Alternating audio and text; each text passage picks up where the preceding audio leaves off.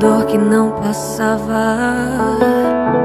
Eu achei que nunca ia esquecer aquela marca que ficou em mim. A fé diminuía, a dor só aumentava.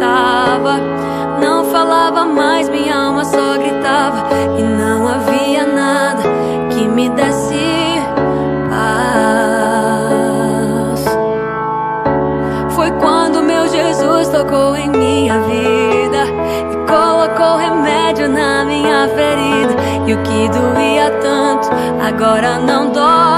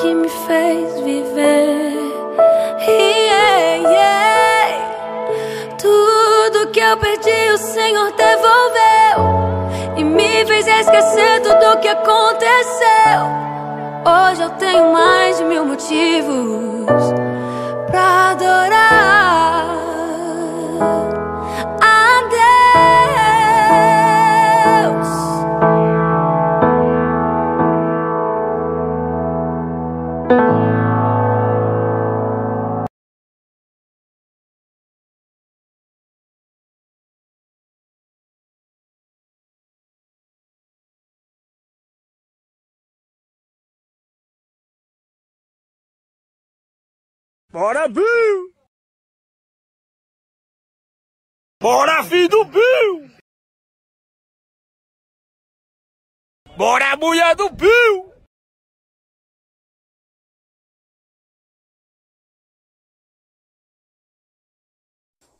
E aí, beleza? Beleza? Beleza? Beleza?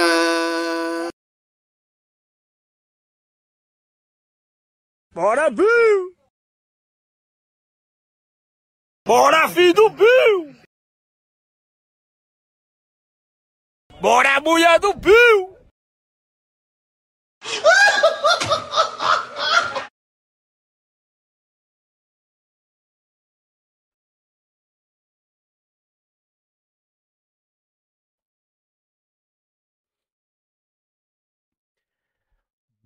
Boa noite, boa noite, graça e paz! Eu sou o apóstolo Jefferson Zangão.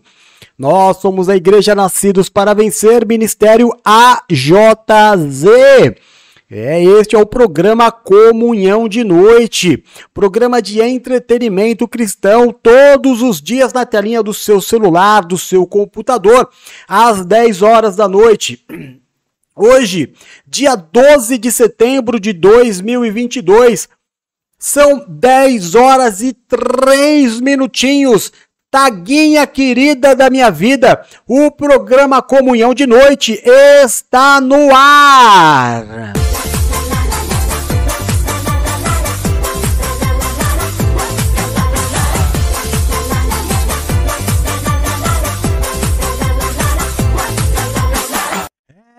Isso aí, é isso aí, diretamente de Praia Grande, São Paulo, Brasil, para mais de 60 países registrados em cinco continentes. Deus seja louvado! Eita, que Deus faz na nossa vida coisas que a gente não pode nem imaginar, né, meu irmão? Glória a Deus por isso. Ah, deixa eu ver aqui, peraí. Taguinha, boa noite, meu amor. Como é que você está? Você está bem? Sim. Ah, que bom, meu amor. O seu dia foi bom também? Sim. Tudo bem, então. E a família, como é que está? Todos bem, né? Sim. Maravilha. O programa tá bom hoje, tá? Ou tá mais ou menos? Tá bom, né? Sim. Isso, garota. Então, vamos que vamos. Tem tristeza hoje, Taga? Não. Ah, até engrossou a voz pra falar. De novo, tem tristeza no programa hoje, Taguinha? Não. Ah, é isso aí. Então, queridão, Olha o que nós temos hoje. Temos motivação, temos fofoca, temos Bispa Paula Couto de Alencar Araújo Santiago Bernabeu, Bruna GS, Bispo Duck, temos é, as fofocas, vamos falar assim, as novidades, melhor dizendo, dos nossos é, superstars, celebridades do mundo gospel. Depois nós temos vídeos da Bruna, tem vídeo do Bispo Duck, tem vídeos do TikTok. Ixi, não, você não perde por esperar. O programa tá maravilhoso. Aliás, irmão, eu vou te falar uma coisa muito séria. Está no ar o melhor programa de entretenimento cristão da internet mundial.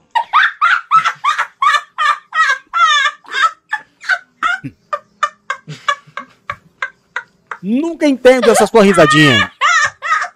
Nunca entendo essa sua risadinha. Você não gosta do programa, não, Taguinha? Não! Opa! Parece que temos alguém nervoso aqui. Tá bom, não falo mais com você no programa de hoje, pode ficar tranquila. É isso, vamos então. Vou, poder, posso começar pelo menos com o programa? Ou nem isso eu posso? Posso? Sim. Então vamos lá. Deixa eu falar boa noite para quem tá aqui. Bispo Duck, lindo da minha vida. Grease and Peace, welcome to the play. By Shop. Ana Paula Couto de Alencar Araújo, Santiago Bernabéu, seja bem-vinda também. Aê! Bruna GS, seja bem-vinda também. Aê! Valéria, linda, a mulher mais linda que esse mundo já viu, que Deus já fez, seja bem-vinda também. Drico lindo da minha vida, seja muito bem-vindo também. Esses são os super-heróis que já estão logo no comecinho do programa. Rapaz, que beleza, hein? Que maravilha! Será que a gente pode começar com o programa? Bora lá, vamos lá! Bora, Bill! Opa! Bora, filho do Bill! Vamos lá então! Bora, mulher do Bill! Meu Deus do céu! Ah, então vamos que vamos, meu irmão. Deus é bom o tempo todo, o tempo todo. Deus é bom. É o diabo que não presta, então fique esperto, meu irmão. Fica esperto, não entra nessa jogadinha, não abre os teus ouvidos para ouvir o que ele tem para te falar, meu irmão. Ou você só vai perder. Ele fala bem, é sedutor, vai te enganar. Não adianta você entrar com as ideias erradas de que ah, eu vou ouvir ele e não vai acontecer nada. Vai acontecer sim, senhor. Então, olha só o que eu tô te dizendo. Espera em Deus. Amém? Espera em Deus, faz isso em silêncio. Amém? Deus é bom, irmão. É bom. Estende a tua mão para frente e sai gritando. Igual meu irmãozão, pastor Marcos Feliciano.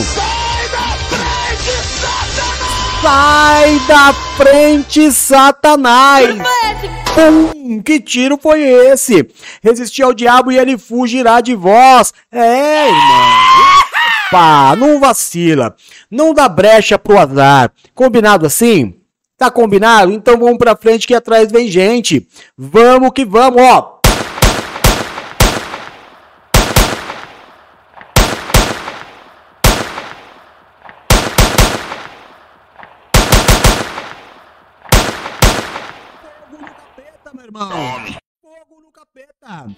Por isso que eu sempre digo, a minha vida só serve se for para servir a Deus. Se não for para servir a Deus, a minha vida não serve pra nada. É exatamente isso, é exatamente isso. Podemos começar com o programa então? Já conversamos, já falamos. Olha quem tá. Opa, eu ia me esquecendo. Hoje nós temos polêmica no ar, Taguinha. Sem querer te pedir muito. Você pode só colocar aquela musicazinha de suspense. Não, não quero pedir muito, nem quero te, te dar trabalho. Obrigado, meu amor. Obrigado. Temos polêmica no ar. Temos aí um, uma questão a ser resolvida no programa de hoje. Do relacionamento da paquera, vamos dizer assim, né? Que está acontecendo aqui no ambiente do programa entre Bispo Duck, no meio, Janis Lee, nossa apresentadora maravilhosa, linda dos cabelos vermelhos, e Drico. Mais uma vez, Taguinha.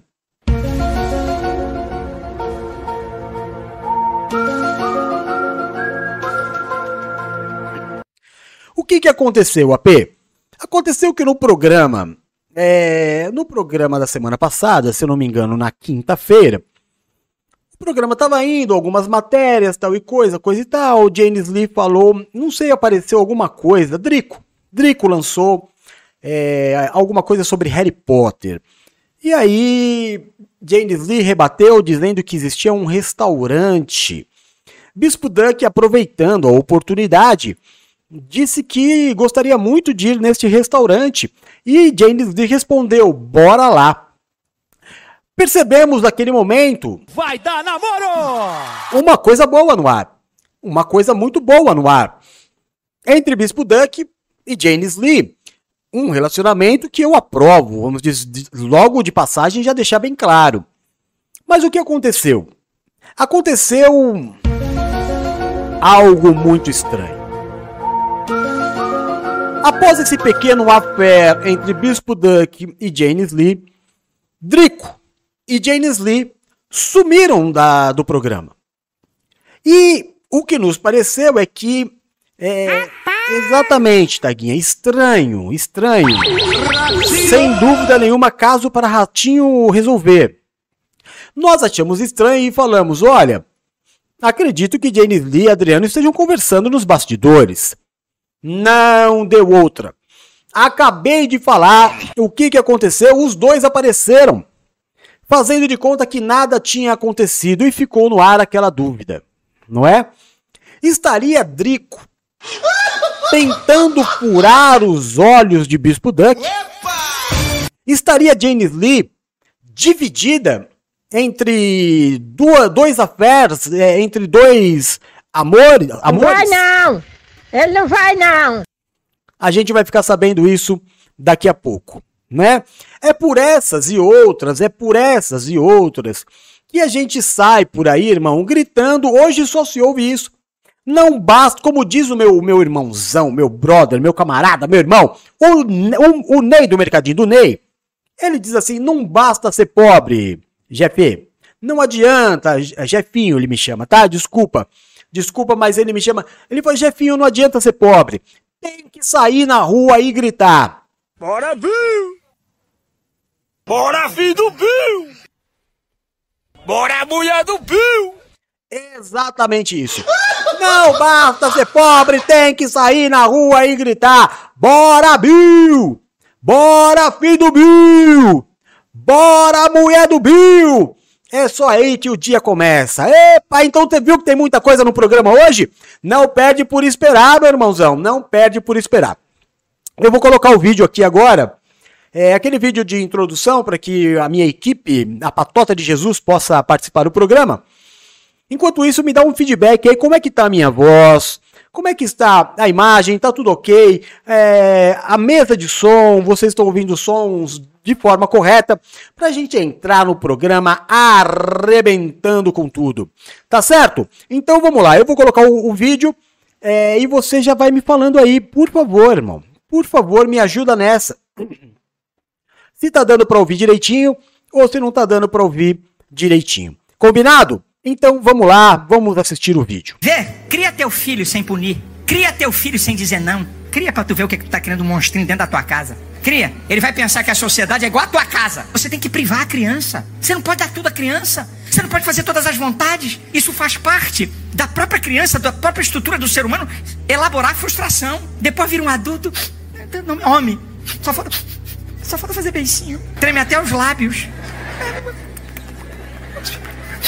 Pastor, ah, toma, tu não ganhou uma correada quando era guri, não, miserável? Homem fazendo beicinho.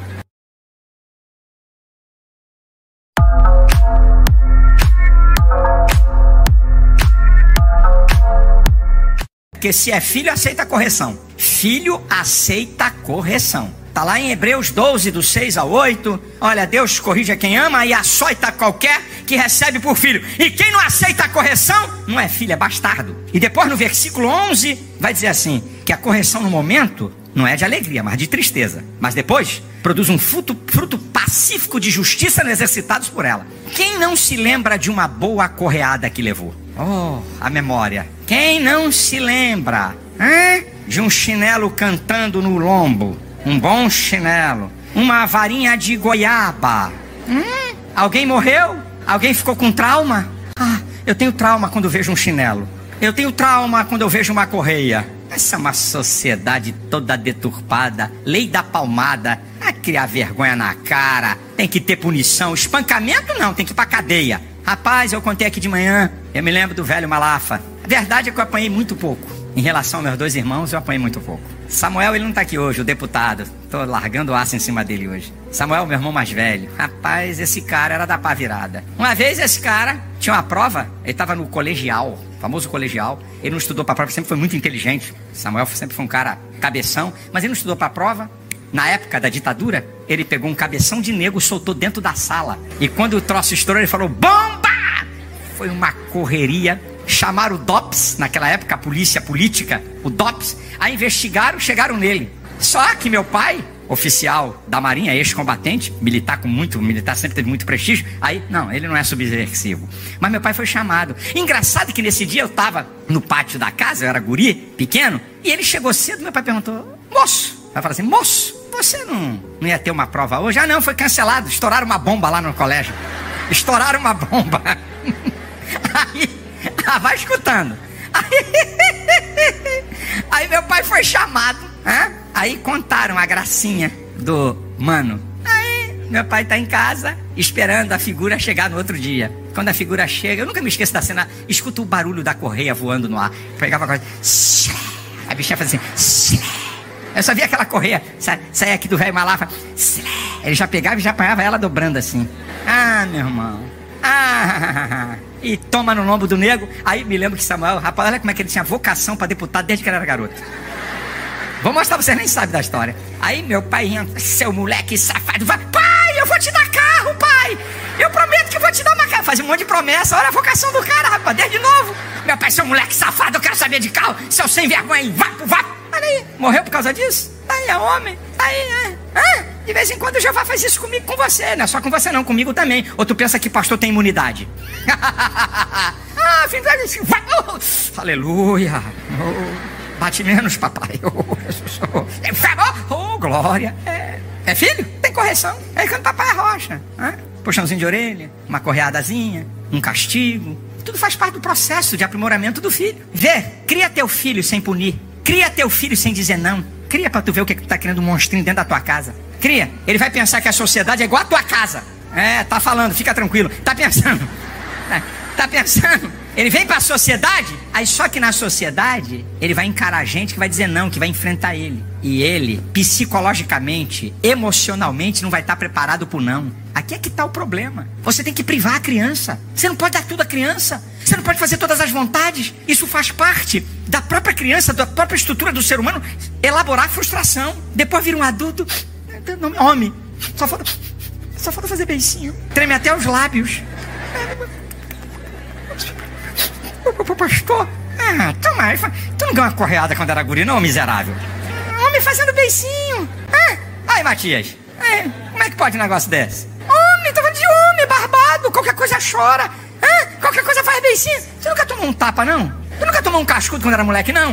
Hã? Ou quando tu chegava em casa, teu pai, o panaca que tu tem, ainda saía pra te defender. Pô, na minha época, cheguei em casa dizendo que arrumou problema, tomava um pau ainda em casa. Pra evitar de não arrumar mais problema. Ah, arrumou problema? Então vem cá, lepo, lepo, lepo. Agora, o que, é que você fez com meu filho? Os pais de hoje, omisso, covarde, frouxo, hã? Não, não desempenha a função de pai, aí quer fazer defesas pra criar um monstrinho dentro de casa. um Hulkzinho miserento que tu tá criando dentro da tua casa, tá? Uma fedelha cheia de vontade. Depois não tem marido pra essa mulher. Por quê? Qual homem que vai aguentar um traste desse? É bonitinha, é? Todinha empinadinha, coisa e tal. Mas e daí? Olha o gênio da miserável. Vai lidar com ela pra ver o que, que é. Porque nunca teve uma correção, nunca teve um não, nunca disse não pode, não vai fazer, não vai sair, deixa bater pé, não vai. Esse é o problema de hoje. É Deus, Deus Pai, faz isso, corrige.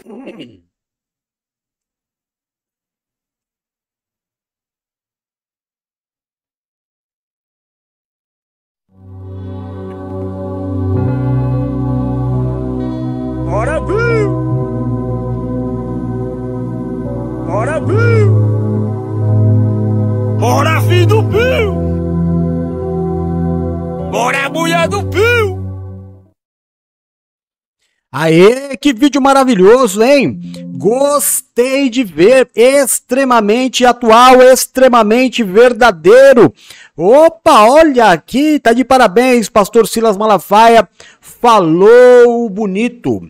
Falou, não vou falar que ele falou pouco, porque ele não falou pouco não. Taguinha, você gostou também ou não? Sim. Muito obrigado. Ô Taguinha, me diz uma coisa, você apanhava da mamãe quando era criança? Sim. Ai, coitadinha. Apanhava bastante? Sim. Meu Deus, Taguinha. Chora não, bebê. Chora não, bebê. Chora não, bebê. Chora não. Não fica triste não, tá bom? Não fica triste não que o programa hoje tá legal. A gente vai que vai, vamos pra cima. É, aí vamos ver o que Deus tem pra nós. Correto? Combinado? É isso aí. Que é isso, meu filho? Calma. Tô calmo, tô tranquilo. Tô esperando os meus parceiros de programa chegar. Já chegaram, será? Deixa eu ver. Boa noite, Bispa Paula Couto de Alencar Araújo, Santiago Bernabéu, você já está por aí? Boa noite, graça Ah. e paz. Estou aqui. Que linda da minha vida! Como é que você está, hein, Bispa Paula? Tudo bem? Tudo bem, graças a Deus. Ah, então tá bom. Então me diga uma coisa, como é que está a mamãe? Oi. Mamãe tá melhorando, cada Graças dia a melhor, graças a Deus. Graças a Deus, né? É, E Marquinho? Marquinhos tá bem também. Tá bem também, né? Graças a Tá. Deus. O seu dia foi bom, tá todo mundo bem, então, Uhum. então tudo bem, né? E como foi seu dia? Nos diga. Ai, que bonitinha. Ô, ô, Taguinha, você viu que bonitinha? Sim. Ah, olha, a Bispa Paula tá aprendendo a ser agradável, hein? Que milagre será que está acontecendo na vida de Bispa Paula? Ai, meu Bispa Paula, meu dia foi. é, tá, tá, tá, tá, é, mais ou menos. Ah, por quê? Foi mais ou menos maravilhoso. Ah, então tá bom. Tá bom? Tá ótimo. Ah, É isso aí. É isso aí. Ô, Bispa, você assistiu o Oi. culto do meio-dia hoje? Sim, tava maravilhoso, hein? Que milagre, hein, Bispa Paula? Você quase não assiste os cultos, não participa dos programas. Ah, Olha- dá tempo. Fico participa, feliz. Fico feliz em saber que você assistiu o culto de hoje. Tá bom. Bispa Paula, tá namorando ou não? Não, tô namorando, não. Não tá namorando, não, né? Deixa eu te fazer uma pergunta. Sim, É, a gente, nós terminamos a semana passada Ah, debaixo aí de uma grande incógnita, né? Verdade. A gente ficou aí meio sem saber é, o que aconteceu, na verdade. Parecia tudo tão tranquilo, não é? Parecia que as coisas estavam se encaminhando tranquilamente entre James Lee e, e Bispo Duck. De repente, é, o pessoal tá chamando aqui é, o, o Drico de Drico Fura-Olho. Você sabe que, Meu Deus. você sabe que aqui no litoral, o, o Bisponá, aqui no litoral tem muito daquele bichinho, aquela libélula, Sei. que sobrevoa tanto a água do, do, do mar como as piscinas, né? E, e aquele bicho tem um nome, o pessoal que chama ele popularmente de fura-olho, não é isso? Não é? Ah, é? E aí, é o mas, Drico? mas ele nunca furou olho de ninguém, na verdade, aquele bichinho, né? Não. Por que que será que não, chama? né? Por que será que chama fura-olho, né? Não tenho nem ideia, mas acho que nunca aconteceu não, viu? É, vou dar uma pesquisada aqui. É. Mas aí o que aconteceu? Eu tava hoje aqui. Você sabe que o Rodolfinho ainda não fala, né? Ele, ele faz muito barulho, né? Ele faz muito som, Oh, meu mas ele Deus, falar, coisa ele não fala. Vai falar. A gente tava aqui à beira da piscina, debaixo de chuva e trovoadas, quando apareceu uma libélula. Rodolfinho apontou e eu falei, olha que Hum. bonitinho, gostou. Aí ele que não fala, pronunciou. Drico. Drico. Olha, só, Olha! olha só. Meu Como, Deus! como a fama das pessoas correm, né, Bispa Paula? Você viu como- só?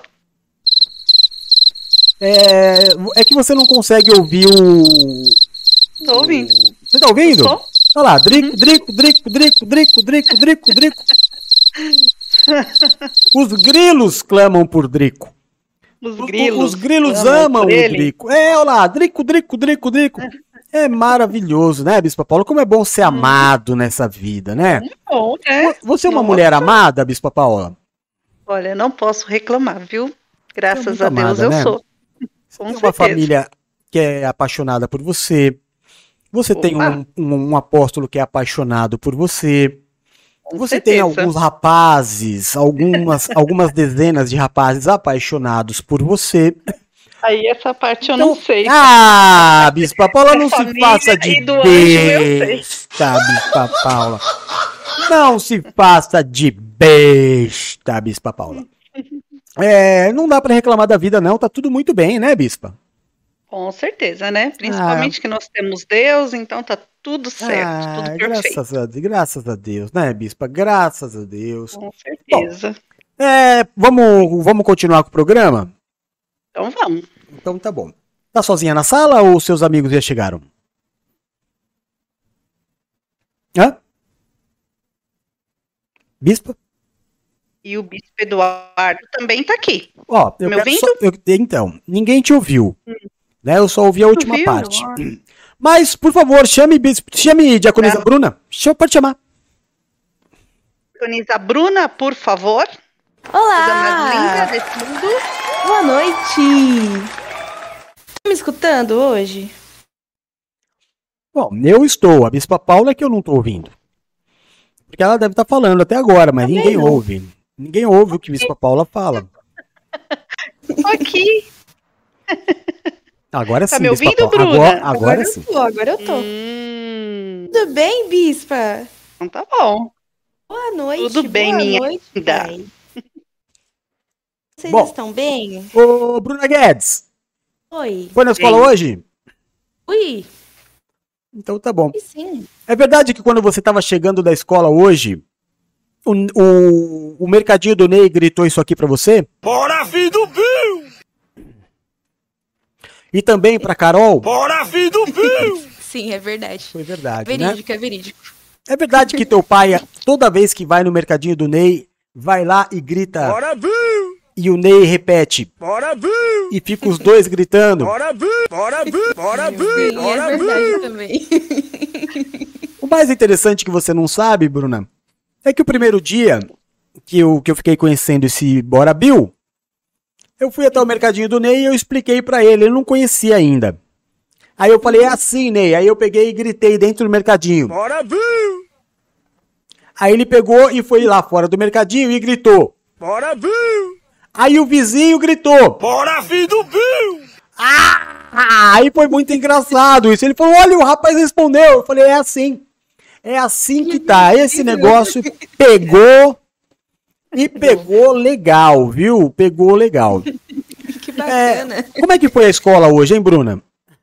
Tudo bem, foi tudo bem. Então tá bom. Vamos algumas correções do professor, mas tudo bem. Muito bem. Muito bom. Ah, deixa eu falar com o Bispo Duck agora. Posso? Pode, pode. Boa noite, Bispo Duck, lindo da minha vida, meu orgulho, tudo bem? Boa noite, pai lindo. Tudo bem, senhor? Ah, Bispo Duck, quando você chega com voz de trovão, a minha noite muda. Muda, Bispo Duck, muda que é uma loucura, muda que é uma loucura. Como é que foi seu dia, hein, Piote? Foi muito bom. Graças a Deus Deus. É, Foi bom, então? Bispo Duck, nem te falo, viu? Foi mais ou menos. Por quê? Mais ou menos maravilhoso! Boa. Aí sim. Então tá bom. É, Bispo Duck, temos aí muitas coisas no programa hoje, hein? Temos, temos. Temos aí um, Polêmica aí. temos essa polêmica pra resolver, né? Ô, Bispo Duck, primeiramente, parabéns pelo culto, foi, foi lindo, maravilhoso, com Amém. muita autoridade, como tem que ser o culto de um bispo. O que difere as pregações é a autoridade com a qual você prega, você sendo bispo, precisa pregar com muita autoridade, né? Verdade.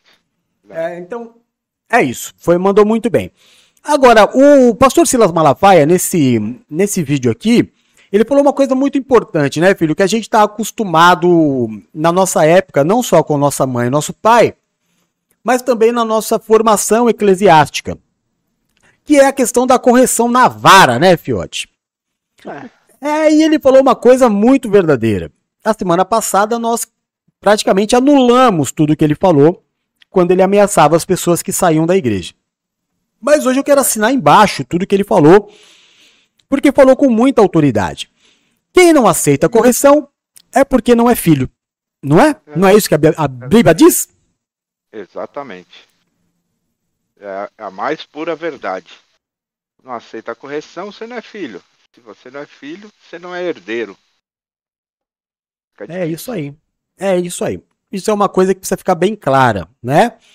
Se não houver um peso sobre o papel, o papel voa. E a autoridade na nossa vida é o peso que nos, nos impede de expandir excessivamente. A autoridade nos faz colocar os pés no chão. Mas sabe que ele falou uma coisa quando ele estava brincando sobre a mulher? Aí eu quero chamar a Bispa Paula também aqui já na, na conversa. Oi. Porque ele falou que a, a, a menina é toda bonitinha, toda empinadinha, bibibi, bobobó, mas quando criança nunca tomou um não do pai. E aí no casamento vai ter muito problema, né, Bispa Paula?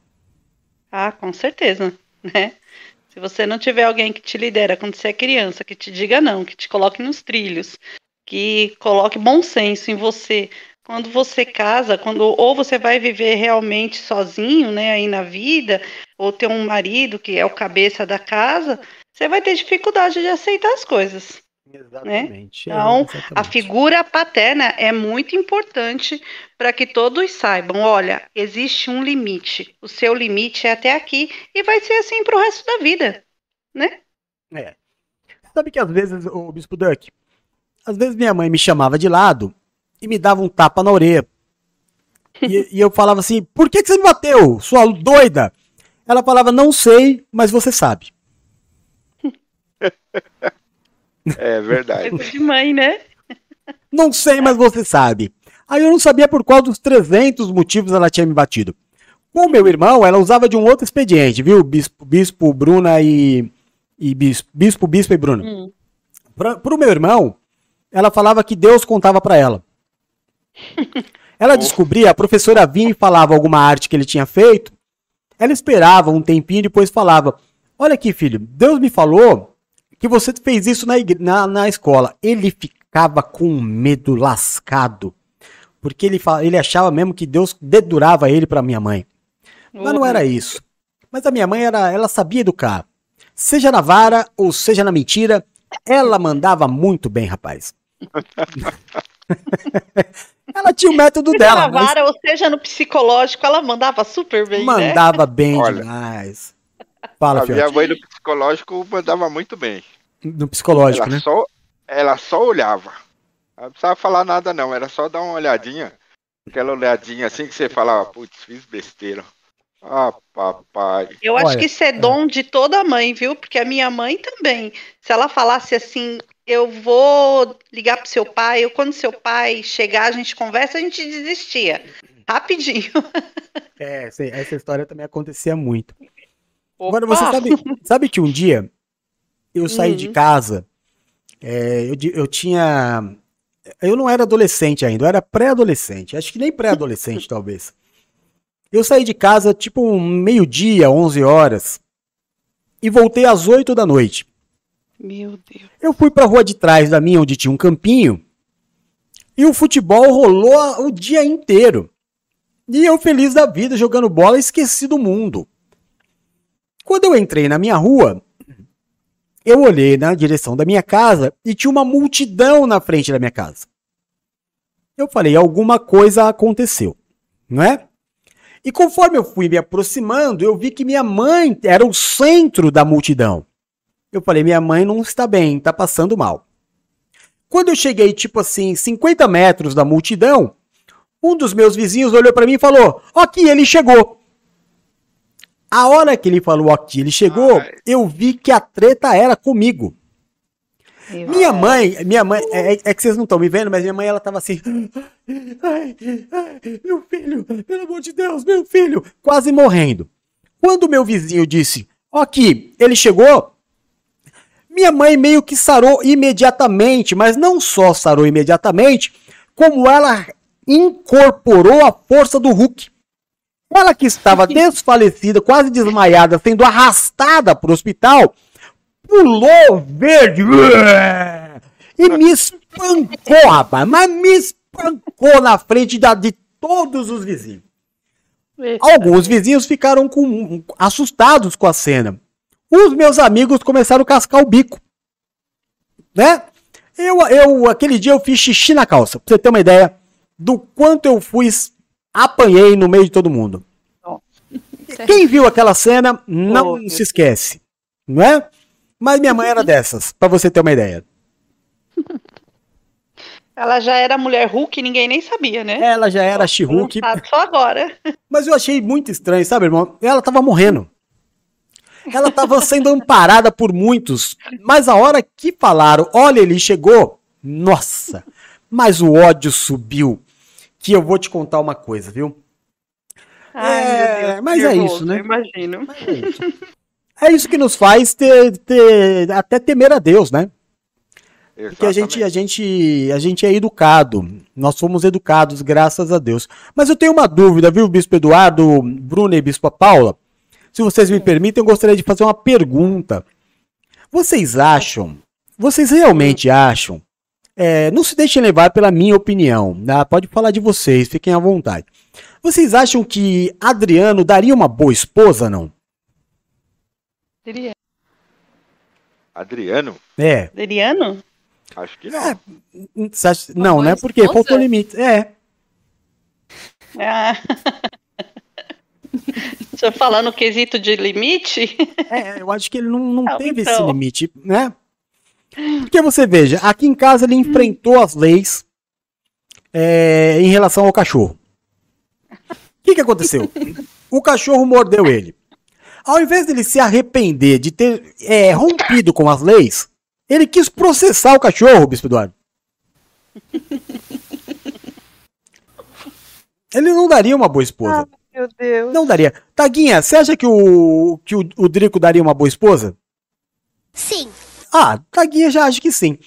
Mas eu, eu acho que não. Eu acho que ali faltou limites. Bispo Eduardo caiu? Tô aqui. Tá aí? Eu também acho que, que faltou limite. Faltou, né, Faltou Edu? tudo, na verdade. Né? Faltou até bom senso. É. Foi, Agora- Foi pôr a mão dentro da boca do cachorro? Pelo amor de Deus. É, então, mas. não- E aí você veja, Bispo Duck. Bispo Duck, Bruna e Bispa Paula. Que aí se arrasta até aqui. Porque existe uma coisa, não sei se vocês concordam comigo, já ouviram falar, é o tal- a tal da ética. Verdade. O que, que é a ética? Vamos imaginar assim. Eu sou muito amigo do Bispo Eduardo, né? Se eu sei que Bispo Eduardo tem alguém é, em vista, está gostando de alguém, eu não vou nem olhar para essa pessoa. É ética. É, é ele, ele que, que tá afim da menina, ele que vai e, e tudo bem, né? Eu não vou, para mim, para mim é homem. Eu vou respeitar. É a vida do meu irmão. Por quê? Porque eu tive limite, eu contei pra vocês, minha mãe me espancava às vezes, né? Agora, quando isso não acontece, o camarada não tem limite. Ele vê que o Bispo Duck está é, se embiroscando com o James Lee e ele, sem limite algum, se mete no meio, rapaz. Se enfia no Tá meio. aí, né? Não tá nem aí, gente. Não tá nem aí. Olha. Ainda veio falar. Mas você não viu, ele veio, ele veio falar agora. Aí pode ler no chat aí, que a culpa é minha. Eu vi, Fiote. É o que eu tô falando. Culpa Faltou é peso em cima dele. O que que nos mantém na terra? A pressão.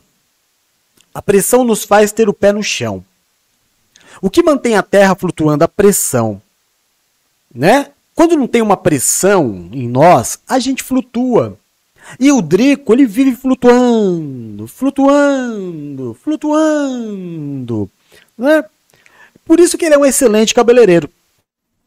Porque flutua demais nas ondas do lado direito do cérebro. É um menino muito criativo, muito delicado, né? É um menino que beira a- a- o, o feminismo, diria eu. Nem tanto. Nem tanto. Bom, mas o assunto Bispo Eduardo, Ai, James Lee Senhor. e Drico vai ficar mais pra frente. Mais pra frente. Agora nós vamos é, tratar com Bispa Paula sobre as fofocas do mundo gospel. Tem notícia pra hoje, Bisponá? Olha, nós temos muitas notícias, mas como nós sabemos que estamos aí na reta final, né, de campanha eleitoral, quase todas as notícias são políticas. Mas eu queria comentar uma notícia aqui com o senhor. O senhor tá nervoso? Tá calminho? O senhor não vai ficar nervoso, não, né? Tô nervoso. Preocupada? O senhor tá nervoso? Muito. Ah, meu Deus. Então vamos, vamos só dar uma pincelada aqui por cima, Tá. né? Para não. Tá. Para o senhor, né, não ficar mais nervoso. Tá. Tem um pastor aqui. É. Pessoa. Ou não, o pastor Ariovaldo Ramos, ele foi responsável por escrever os panfletos aí, né, de um candidato aí, né, é, a- político, né, e ele recebeu, sabe quanto por Não é- ele é- escrever aí? É o Oi? candidato polvo? Isso, é o candidato povo, isso mesmo. Tá. Muito obrigada. Sabe quanto ele recebeu aí para poder escrever, né, os panfletos para o candidato povo? Ele recebeu 6 milhões de reais. Tá aí, né? Eu vou...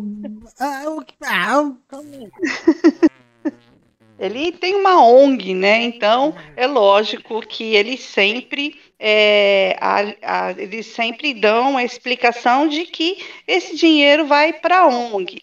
Mas ele trabalha aí para esse partido há muitos anos, eles têm aí uma aliança e esse ano ele fez os panfletos para os evangélicos, né, poderem votar e saiu distribuindo aí, lógico que teve quem distribuiu junto, porque é uma grande equipe, e ele recebeu a bagatela de 6 milhões.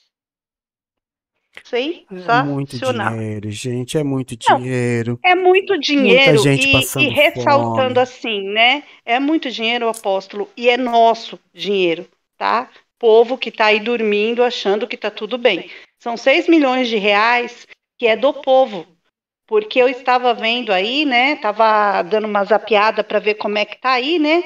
A reta final é, eu, é uma das maiores eleições com fundo é, para político que já houve. É dinheiro que não acaba mais. E as pessoas passando fome, igual o senhor acabou de falar, as pessoas morando na rua, as pessoas não tendo escola para os filhos, porque muitas escolas sem aula, e o povo aqui brincando de fazer política, né? Com o dinheiro do outro, logicamente, porque o dinheiro que eles já ganharam já está guardado e eles estão ganhando mais, infelizmente, né? Ai, não é fácil não, viu? Não é fácil. Não é. Não é. Teve um outro aí Hum, que recebeu milhões também para fundo eleitoral, é. gastou o dinheiro Uhum, com coisas particulares e pediu um empréstimo para o governo. E o governo cede o empréstimo. É. Isso é o pior ainda. Pois né? é. Você- está aí vendo as pessoas, é, os microempresários, que muitos, infelizmente, por causa, da por causa da pandemia, quebraram, né? Faliram. Então, tem alguns que querem tentar novamente. Eu estava também é, zapeando sobre isso. E o governo fez aí uma linha de crédito para eles. E, lógico, você vê na televisão, diz que é disponível com muita facilidade. Só que quando eles entram lá, você vê que é totalmente diferente. Né? Tem a facilidade de se pegar o dinheiro? Tem sim, mas você paga muito mais do que você está pegando. Né? Então é uma coisa que você vai contrair mais dívidas do que resolver o seu problema. É, sem Então, dúvida, Bispo, mas é até é- triste falar disso. É, então, por isso que eu não gosto, porque eu sei que o senhor fica nervoso, mas é que eu achei Ó, tão pessoal, interessante aqui, né? Uma pessoa escreve um panfletinho ali, e ainda com a palavra de Deus, né? E recebe 6 milhões aí, né? Coisa de. Só é Deus uma, mesmo, é uma né? afronta, né? É uma, é uma afronta afronta. muito grande. É uma afronta. Vocês chegaram a ver esse vídeo que eu postei no, no grupo da, da igreja hoje? Esse aqui, ó.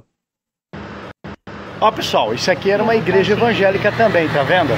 Ó, era uma igreja evangélica. Fechada. tá fechando, gente. Tudo que é igreja aí tá fechando. Ô, moleque, que coisa boa. Vai, seu app de vídeos curtos. Ó, pessoal, isso aqui era uma igreja evangélica também, tá vendo? Ó, era uma igreja evangélica. Fechada. tá fechando, gente. Tudo que é igreja aí tá fechando. Ô, moleque, que coisa boa. Vai, seu app. Tá aí. É isso. Eu vi só uma afronta, né? Eu vou Satanás dizer, perdeu a vergonha. A gente falou isso a semana passada. E aí vai ficar cada vez pior. A gente tem que se preparar, cuidar da nossa casa, cuidar da nossa família, Com certeza. porque as coisas vão ficar cada vez pior, né? Fora isso, né, apóstolo, nós vemos aí a dança, né, dos candidatos aí à presidência entre as igrejas. Nossa, esse final de semana eu fiquei pensando, meu Deus, o que é isso? Né? Sai um, entra outro, sai outro, entra outro. E assim, você olha e você vê que com certeza tudo é esqueminha, tudo é para ganhar dinheiro. né? É o que o senhor acabou de falar. Aquele que crê em Jesus e que realmente quer levar o nome dele como único Senhor e Salvador, que se prepare e prepare a sua casa. Porque do resto já não tem mais muito para ver, não, né? Porque igrejas aí tradicionalíssimas, que é, antigamente não se envolviam com nada, estão aí numa dança das cadeiras terríveis por partidarismo. E a gente sabe que isso leva à corrupção, leva dinheiro, leva um monte de coisa que Jesus não se agrada, né? Infelizmente. É, os tempos são maus. Você sabe que é, aqui no litoral Hum, a gente fez aqueles batismos, acho que o mês passado, mês retrasado. Aí a família foi bombardeada. Quem é esse pastor? Da onde veio? Vocês são malucos? Vocês o conhecem? E aí, pô, conheço já há alguns anos, né? Mas sabe da história dele? Sei da história dele. Tem muitos anos de, de, de, de caminhada. Mas você sabe se essa igreja dele veio de, de alguma divisão de igreja? Assim, até onde eu sei, não, até porque a igreja está começando agora com a gente, a gente não é, não, não é de lugar nenhum. Aí a pessoa me perguntou: olha, eu acabei ficando com dúvida, né? O meu batismo vale, valeu, não valeu? É, esse negócio de igreja dividida. Eu falei: qual é a igreja que ele, ele tem? é, ah, é tal, mas ele não meio que não tá lá. Eu fiquei pensando, meu Deus do céu. A gente fez esse fim de semana uma, um estudo bíblico e não tem como uma igreja surgir que não venha de outra. A igreja protestante surgiu da igreja católica. Então a gente vai dizer que hoje houve uma divisão. A igreja ortodoxa, a igreja católica, a igreja protestante, uh, as igrejas reformadas, as igrejas pentecostais, as igrejas neopentecostais. Tudo, todo esse povo veio e a gente já provou e comprovou em outros estudos bíblicos que é impossível não haver divisão para que outro corpo surja. Nem tem ninguém que estava em casa, sentado, sem fazer nada, e o Senhor foi lá e falou: levanta aí, eu vou te ensinar, como fez com Paulo, por exemplo. Tudo está errado. Tudo está errado. Tudo veio da divisão de algum lugar. E, mas o que me incomoda é que uma pessoa que dá um passo importante, porque não importa quem a batizou, importa que foi batizado. Ou não é isso? Claro. Não é, hein, Bispo Duck? Tem salvação, né? O problema é que é mais fácil você pescar no, ar, no aquário dos outros do que você ir lá e conquistar a vida, né? Que a vida já está conquistada.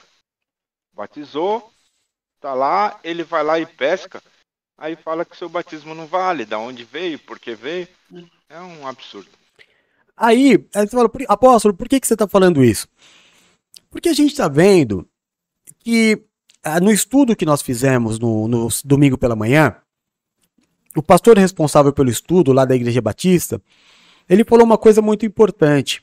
Olha o resultado de todas as vezes que a igreja se juntou ao Estado. O resultado nunca foi bom. Agora nós estamos num momento tão crítico que a igreja e a política praticamente se tornou uma coisa só. Não é? E a guerra a, a rivalidade de, de placa para placa também se acirrou demais o Bispo Eduardo e o Bispo Paula. Sim. Antigamente, tudo era mais velado, né? Antigamente tudo, tudo, mas todas as coisas elas eram mais, é, como é que eu vou falar? Escondidas, vamos dizer assim. A gente fazia de conta que o irmão da Universal ele é tão amado quanto o irmão da minha própria igreja. A gente fazia de conta que o irmão da Assembleia de Deus era tão amado como o irmão da, da minha própria igreja. No fundo não era, mas todo mundo guardava isso velado. Ah, vamos chamar de irmão porque é da igreja, mais ou menos como a congregação cristã do Brasil está fazendo agora. Né? É, não, vamos chamar todo mundo de irmão porque se frequenta alguma igreja. Não é o que sente mas vamos chamar que é para né, fazer uma, a política da boa vizinhança. Nem isso existe mais. As pessoas estão mais interessadas em é, no êxito próprio do que na salvação do irmão. Aí com as notícias que você traz, bispo, a gente percebe que os escândalos é, religiosos são mais pesados até do que os escândalos do mundo. Por quê? Com certeza. Porque há um peso muito maior, a palavra de Deus diz, sobre aqueles que conhecem a palavra do que aqueles que vivem no, na ignorância, né, Bispo Duck? Sim, com certeza. A Bíblia diz que, que seria. Conhece, né? Exato. A palavra diz que aquele que conhece e vive como se não conhecesse, seria melhor jamais ter conhecido, porque vai se dar muito mal. Verdade. Então, quando a gente vê um escândalo de corrupção é, no mundo, é natural, a gente espera. Mas a gente vê tanta sequência agora dentro da religião. A gente tem um vídeo hoje sobre a congregação cristã. Eu não sei se vocês viram esse vídeo já, mas foi desviado 24 milhões de reais da, da igreja. Eu não sei pelo que, que eu choro, bispo e bispo. Eu não sei se eu choro porque alguém roubou a igreja, ou se eu choro por saber que a igreja tem 24 milhões guardados, sendo que a maior parte da população passa fome. O que, que esse dinheiro está fazendo guardado, pelo amor de Deus? Não tem explicação, né? Mesmo que eles queiram explicar, é uma coisa que não tem explicação. Porque se as pessoas estão passando fome, estão passando necessidade, e a igreja tem um valor desse tão alto, por que, que não ajuda o próximo? Por que, que não faz alguma coisa pelo próximo? Né? Quantas idas eles poderiam ajudar com esse dinheiro? Quantas idas poderiam ser ajudadas com os 6 milhões que foram pagos né, para esse pastor aí fazer os panfletos? Então, são coisas que eles até tentam explicar, lógico, né? Porque eles estão aí é, no direito deles. Mas quem entende realmente o que está acontecendo sabe que não tem explicação, né? É. Aí, desculpa falar demais, mas é que esses, esses assuntos me deixam muito transtornados.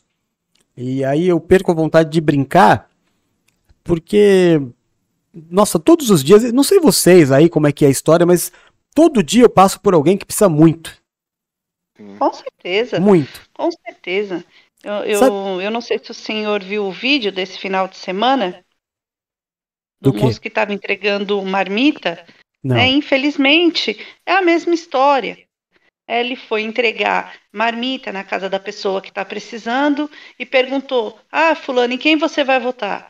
Ela falou: Ah, eu sou o Fulano. Ele falou: É, se você é o Fulano, vai votar no Fulano, então você não ganha mais marmita a partir de hoje. Ela, toda humilde, achou que ele estava brincando, né? E ele falou: Não, eu não estou brincando. Ele foi massacrado nas redes sociais, depois veio, se desculpou, e toda aquela história que nós já conhecemos, né? Que ele estava brincando. Mentira, ele não estava brincando, porque eu vi o vídeo e dá para ver, assim, realmente, nitidamente, que ele estava falando com uma pessoa que com certeza era a única refeição que ela ia fazer naquele dia. E toda a humildade dela, sabe? A sinceridade dela de falar, ah, eu voto, eu vou votar em fulano. E ele, o quê? Não, isso não pode. Então, quer dizer, né? É da igreja, é, tá fazendo o que Jesus mandou, abençoar o próximo, tá nada, tá lá por interesse por alguma coisa, igual o senhor falou na sexta-feira, né? Aquele programa maravilhoso que nós tivemos. É um interesse. Se não vai ganhar o que quer, se não vai levar vantagem no que deseja, eu não trago mais para você. E aí eu fiquei, eu chorei, olha, sinceramente chorei. Porque eu fiquei com muita dozinha dela, eu vi o jeitinho dela, sabe? Falei, gente, não é possível uma coisa dessa, né? Olha, Mas olha onde é que a algo? humanidade chegou. você quer algo pior que isso? Oi. Um rapaz veio pedir comida aqui na porta, Hum. eu não tinha. Eu falei pra ele, vamos ali no mercadinho do Ney, eu pego alguma coisa e depois eu pago o Ney é, quando eu tiver dinheiro. Aí ele falou assim, não, não, não precisa se preocupar não, é, alguém vai me dar. Eu falei assim, por que, que você não vai numa igreja? Ele falou, porque eu só, pogo, só posso pegar a cesta básica na igreja se eu pertencer à igreja. Absurdo, né? Absurdo. Não é? Lógico, não. Aí, gente, é, é difícil. É desanimador, né? É desanimador. Eu fiquei, eu fiquei muito triste. A minha irmã falou pra mim: Nossa, você tá tão impressionada. Eu falei: Eu tô impressionada porque a gente conhece o Evangelho, a gente sabe do coração de Jesus Cristo por todos. E a gente vê que é uma pessoa simples, uma pessoa que realmente precisa. Né, uma pessoa que não tem o que comer. Quantos estão passando fome aí? Esse tempo de pandemia acabou com muita coisa. Foram dois anos e meio, quase três anos aí, que muitas pessoas ficaram sem comer, sem ter nada. E aquele que tem para oferecer, é, não oferece de coração. Vai como igreja, né? Mas não oferece de coração. É a palavra que Jesus Cristo nos falou. É o lobo em pele de cordeiro. Né? Então, desperta tu que dormes. Pois é. O mundo tá acabando e a, e, e a gente vê é, tantas pessoas procurando pelo em ovo, né? É verdade. É, eu tava vendo o Bispo Duck falar hoje, até perdi a paciência. A hora ele disse que às vezes ele conversa com as pessoas que falam assim: ah, mas ele mudou, vou sair da igreja. Sai, querido. Sai. A melhor coisa que você tem a fazer é sair. Sabe por quê? Porque a igreja não é minha. Eu recebo ordens. Eu só obedeço. Eu não vou parar de obedecer porque você quer que seja de um jeito. Romanos 12, 2 na sua cabeça. A igreja não é do homem. Quando, quando Jesus disse para Pedro: Pedro, não evangelize ninguém que não seja judeu. Ele saiu e, e recebeu isso como uma missão. Quando Jesus morre, ele tem que evangelizar os, os gentios. E ele diz: de jeito nenhum. Não foi isso que eu aprendi. Aí o Senhor dá a ele uma visão dizendo: não, agora você precisa mudar. Porque o tempo é outro, aquele tempo passou, agora tem isso para ser feito. E ele ainda meio que enfrenta, né? E ele diz: não, eu nunca comi coisa imunda, eu não, vou comer nada impuro. Eu não vou matar. Ele falou assim: não torne impuros aquilo que eu purifiquei. Ou seja, é tempo de mudar. Eu tenho que obedecer, eu não tenho que, que, que ser uma pedra. Ah, eu comecei assim, eu vou terminar assim. Eu comecei assim porque Deus quis assim, porque eu estava bem aonde eu estava, eu estava tranquilo onde eu estava, feliz, triste com muitas coisas, feliz por outras, com um programa de rádio, com um programa de TV. Sabe, não tinha nada terrível na minha vida. Nada terrível na minha vida. Mas foi uma, uma coisa que Deus me pediu. Foi uma mudança. Aí eu vou agora parar no meio do caminho, porque para começar foi de um jeito, e agora, depois de oito anos, o Senhor quer que ajuste algumas coisas, eu vou falar, ah, não, Senhor, porque lá no começo foi assim. Peraí, eu já abri mão da minha vida. Eu abri mão da minha vida inteira para falar não para Deus agora? Ah, por favor, né? O mundo tá acabando, uma arca tá sendo construída. As pessoas estão pedindo é, plebiscito para poder transar com o cachorro. O outro está pedindo plebiscito para poder casar com a filha. É, ter o direito disso. E, e a igreja está discutindo se faz ou não faz jejum, gente. É de desanimar. É de desanimar. A igreja está discutindo se entrega ou não entrega o dízimo e o mundo está acabando. E, e, o, e, o, e o, o, o, ladrão, o mau caráter, está recebendo 6 milhões de panfletos.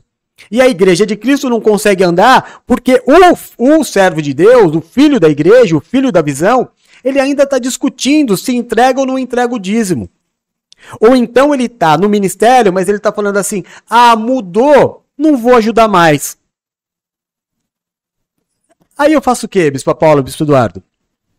Choro, saio correndo, é... não sei o que eu faço. Não sei. Por... É aquilo que o senhor falou no culto do meio-dia, né? É, e o que o senhor acabou de falar também sobre os batismos que foram feitos, se não me engano, no mês passado, que a família foi questionar, né? Ah, por que se batizar? Por que entregar dízimo? Por que fazer isso? Por que fazer aquilo? Mas quando a pessoa está no mau caminho, quando a pessoa está nas drogas, quando a pessoa está na bebida, quando a pessoa está na prostituição, quando a pessoa está pensando em tirar a própria vida, ninguém questiona por que você está indo por esse caminho, né? É entrar no caminho certo, é entrar no caminho perfeito, no caminho correto, que é Jesus Cristo, e fazer aquilo que Jesus deseja que seja feito, é lógico que começa os questionamentos. E aí só fica aquele que realmente está firmado na fé, porque se você não tiver, você não dá conta.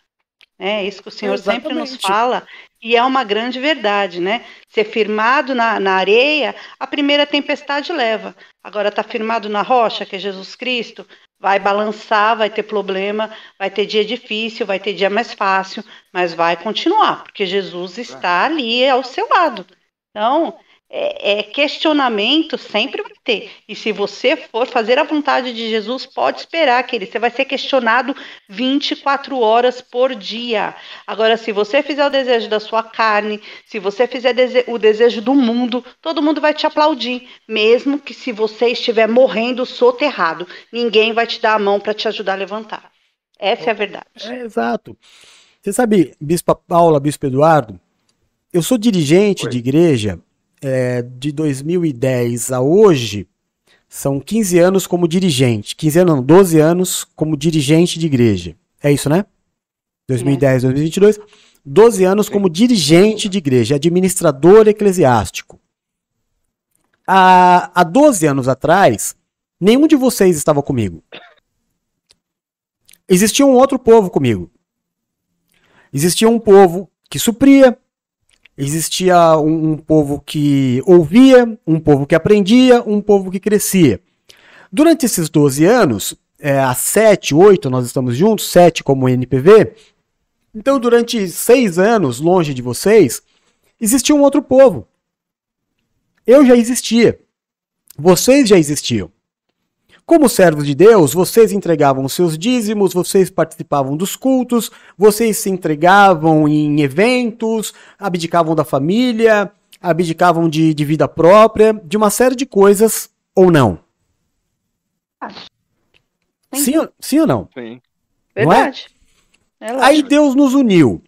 Aí nós é, fomos levantados por Deus para uma nova visão, para uma, uma questão completamente diferente. Não é que Deus é mais uma igreja, não, nós não somos mais uma igreja. Nós somos diferente de tudo que está aí. Não adianta você olhar e falar assim, é mais uma, mais uma os cambal, meu. Não tem nada de mais um aqui. O que a gente faz aqui você não vai ver em outro lugar. Salvo algumas exceções, talvez. Mas não é uma questão que você fala assim, ah, não, saiu de lá porque queria faminha. Ninguém queria faminha. O nosso caminho é o avesso. É completamente o avesso do que se via. Agora, todos nós sabemos, porque poucos se converteram. é, converter que eu digo não é sair de um lugar e vir para cá. É aquele que era ímpio totalmente e se converteu conosco e tem que aprender o beabá. Mas daqueles que já eram convertidos, sabe é, quais são as obrigações de um servo de Deus? Tudo que você sempre fez. Mas aí a gente chega numa, num, num momento que a gente começa a falar assim: ah, não vou fazer mais. Ah, mudou. Mas mudou para quando? Mudou para quê? Né? O que, que você está sendo lesado nessa mudança? Ou você está sendo beneficiado? Né? O que, que mudou que mudou a tua vida tão radicalmente para você falar assim: ah, mudou, eu vou embora? Por favor, né, gente? O mundo está acabando. Deus colocou uma grande responsabilidade na nossa mão, como esse programa, por exemplo. A gente fica todo dia duas horas no ar mostrando para as pessoas que esse caminho é um caminho de roubo. Que o camarada tá lá dando três, quatro, cinco dias da semana, todo o dinheiro que ele tem, toda a vida que ele tem, abrindo mão de estar com filhos, como a gente fez a vida inteira.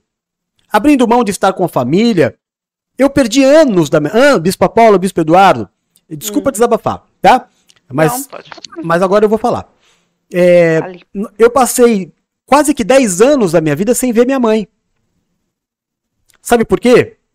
Porque eu servia a o ministério. Viajando de segunda a segunda, e morando em outro estado, morando em outras cidades. No, no ano de 2013, eu mudei oito vezes de casa. Sabe, vivi completamente longe. E aí, o último ano de vida da minha mãe, eu estive perto. É pouco. Eu fui roubado. Esses anos nunca mais voltarão. Hoje eu não posso olhar para aquilo que eu vivo e achar que eu estou sendo subtraído, porque eu não estou. O tempo que a Bispa Paula tem hoje para dar para sua família, ela não tinha antes. Não minta para mim, cara. Eu acredito que da mesma forma, o Bispo Eduardo foi abdicado de ficar com a mãe dele, e a gente vai falar daqueles que nós não temos hoje, mais próximos, que nós não temos mais esse tempo, perdemos. Perdemos por quê? Porque fomos é, levados a acreditar que se abríssemos mão da nossa família, estaríamos agradando mais a Deus. E foi uma tremenda mentira. Fomos roubados. Fomos roubados na família, fomos roubados no casamento, fomos roubados na vida sentimental. Tá aí o Bispo Eduardo, tem a minha idade. É um cara bonito, inteligente, servo de Deus e que tá solteiro. E tá solteiro por quê? Porque viveu dentro da igreja a vida toda. Ou eu tô falando alguma bobagem? Sabe, tá, tá correndo é, o dia inteiro para cima e para baixo, tentando uma nova profissão, por quê? Porque ao invés de ter investido na sua vida acadêmica, ao invés de ter investido na sua vida profissional, foi levado a investir no ministério. O dono do ministério enriqueceu. E eu falei isso pro Du quando a gente se conheceu.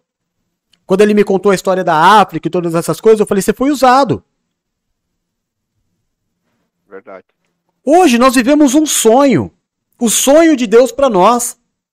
E a gente perceber, cara, que a gente tá aí, talvez há 18 dias, os últimos 18 dias do ministério, é olhar para todo mundo que faz parte desse ministério e falar: você quer o que da sua vida? Você esperava o quê? Qual expectativa sua foi frustrada? Dos votos que você fez a Deus, porque eu ouço muita coisa, sabe, Bispo Paulo e Bispo Eduardo? Muita coisa. Ah, porque você mudou. Ah, porque você fazia assim, você fazia colar. Ainda assim, você que está me criticando, eu teria tantos e tantos motivos para falar das tuas mudanças, das coisas que você não faz, das coisas que você não fez, e eu não falo nada. Continuo te amando, orando por você, caminhando com você como se não houvesse acontecido nada. Por que, que você me julga? se nós poderíamos estar caminhando e fazendo a obra de Deus acontecer? São coisas que eu não consigo entender. O mundo tá aí, tá acabando, de mal a pior. Milhões e milhões de reais na mão dos crentes. E as pessoas dentro da igreja passando fome. Eu nem falo das pessoas do mundo. Eu falo das pessoas de dentro da própria igreja. Que tem dificuldade de pagar aluguel, que tem dificuldade de pagar escola para os filhos, é, e um monte de coisa. E as igrejas com milhões e milhões de reais parados, guardados no banco. Ah, eu tenho que desabafar, gente, porque eu não sou de ferro. Desculpa, tá? Vamos Mas lá. é verdade mesmo. Isso aí Mas é é, é perfeito o que está sendo falado. É, é, teve uma época, quando eu morei no Rio de Janeiro, eu ia para uma igreja, uma igreja grande. E lá tinha pessoas riquíssimas, artistas, essas coisas, mas do nosso lado sentavam pessoas que não tinham nada para comer. Não é que não tinham posses, nada, não tinha nada para comer em casa. Conversei com várias pessoas assim. Mas do outro lado tinha um ex-jogador de futebol, uma cantora, um isso, aquilo, pessoas que não estavam nem aí, assistiam o culto, nem olhava na, para as pessoas e acabou o culto, vai para sua casa e tá tudo bem. É verdade. É Não verdade. precisa olhar para as pessoas. Eu já vivi isso também muitas vezes. E acredito que a Bispa Paula também.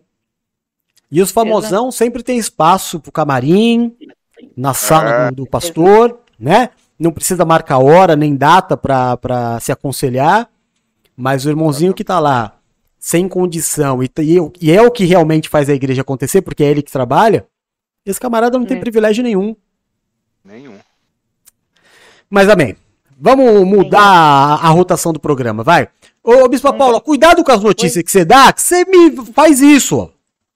Tá bom. Amanhã eu vou tentar melhorar, tá? Tá bom. Acabou? É, acabou, né? Acabou. Tem- eu queria só que você falasse uma É. coisa, porque tem se tornado muito corriqueiro. A gente tem Uhum. falado isso o ano inteiro. É, o número de pastores que tem tirado as suas vidas e o número de pastores que tem morrido vai muito de encontro. Eu não sei o caso. É, Você vai falar pra gente. Mas o número de pastores que tem morrido no altar ou fazendo a obra, como aquele casal que bateu o carro e morreu. Tudo isso, gente, vem da pressão abs- absurda que os caras recebem em relação a números, metas e obrigações. Com certeza, né? Sabe, o cama- é, a gente teve uma matéria aqui que existem um grande número de pastores viciados em drogas. Verdade. Sabe, a coisa não tá boa. Eu não sei o que dizer, mas a coisa não tá legal. E aí tem mais um caso hoje, parece que um pastor morreu na igreja ou, ou pregando. Como é que foi, bispo? Foi no altar, ele teve um mal súbito. Ele tinha 62 anos e ele passou mal, né? Aqui tá falando que ele passou mal lá mesmo na igreja, no altar. É, a- os familiares não quiseram dar mais é, notícias, explicar mais o que aconteceu, mas quem estava lá na igreja no momento disse que ele estava lá no altar pregando e de repente ele passou mal foi chamado lá o resgate para poder ajudar tudo, mas infelizmente é, não teve jeito, ele veio a falecer. Tinha 62 anos e a gente fica triste, né? Aquilo que o senhor tem falado. Nós vemos tantas pessoas morrendo quando não é acidente, infelizmente, na estrada. É no altar. Teve um ano aí que a gente viu muitos, né? Lembra? É, pastores tirando a vida com depressão, porque já não aguentavam mais. Vimos a matéria também que o senhor acabou de falar sobre os pastores que usam droga, que os levitas lá também, cantores gospel aí, que diz que usam droga para poder aguentar aí, né? Rojão de todas as expectativas que o povo tem em cima deles. E é muito triste quando a gente vê isso.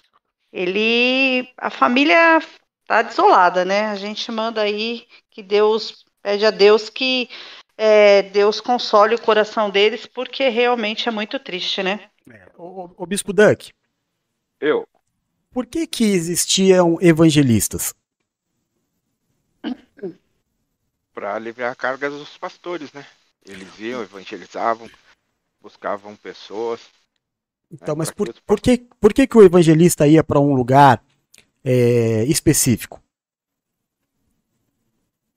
que havia necessidade de, de, de- Era para levar a palavra para quem não conhecia, não é? exatamente.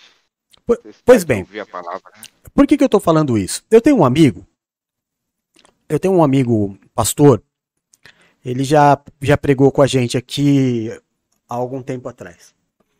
E, e ele vive na estrada. Vive na estrada, correndo para cima e para baixo. Tá numa cidade, tá na outra, e vai para o congresso, e vai pregar num lugar, e vai pregar no outro. Eu fico pensando, para quê?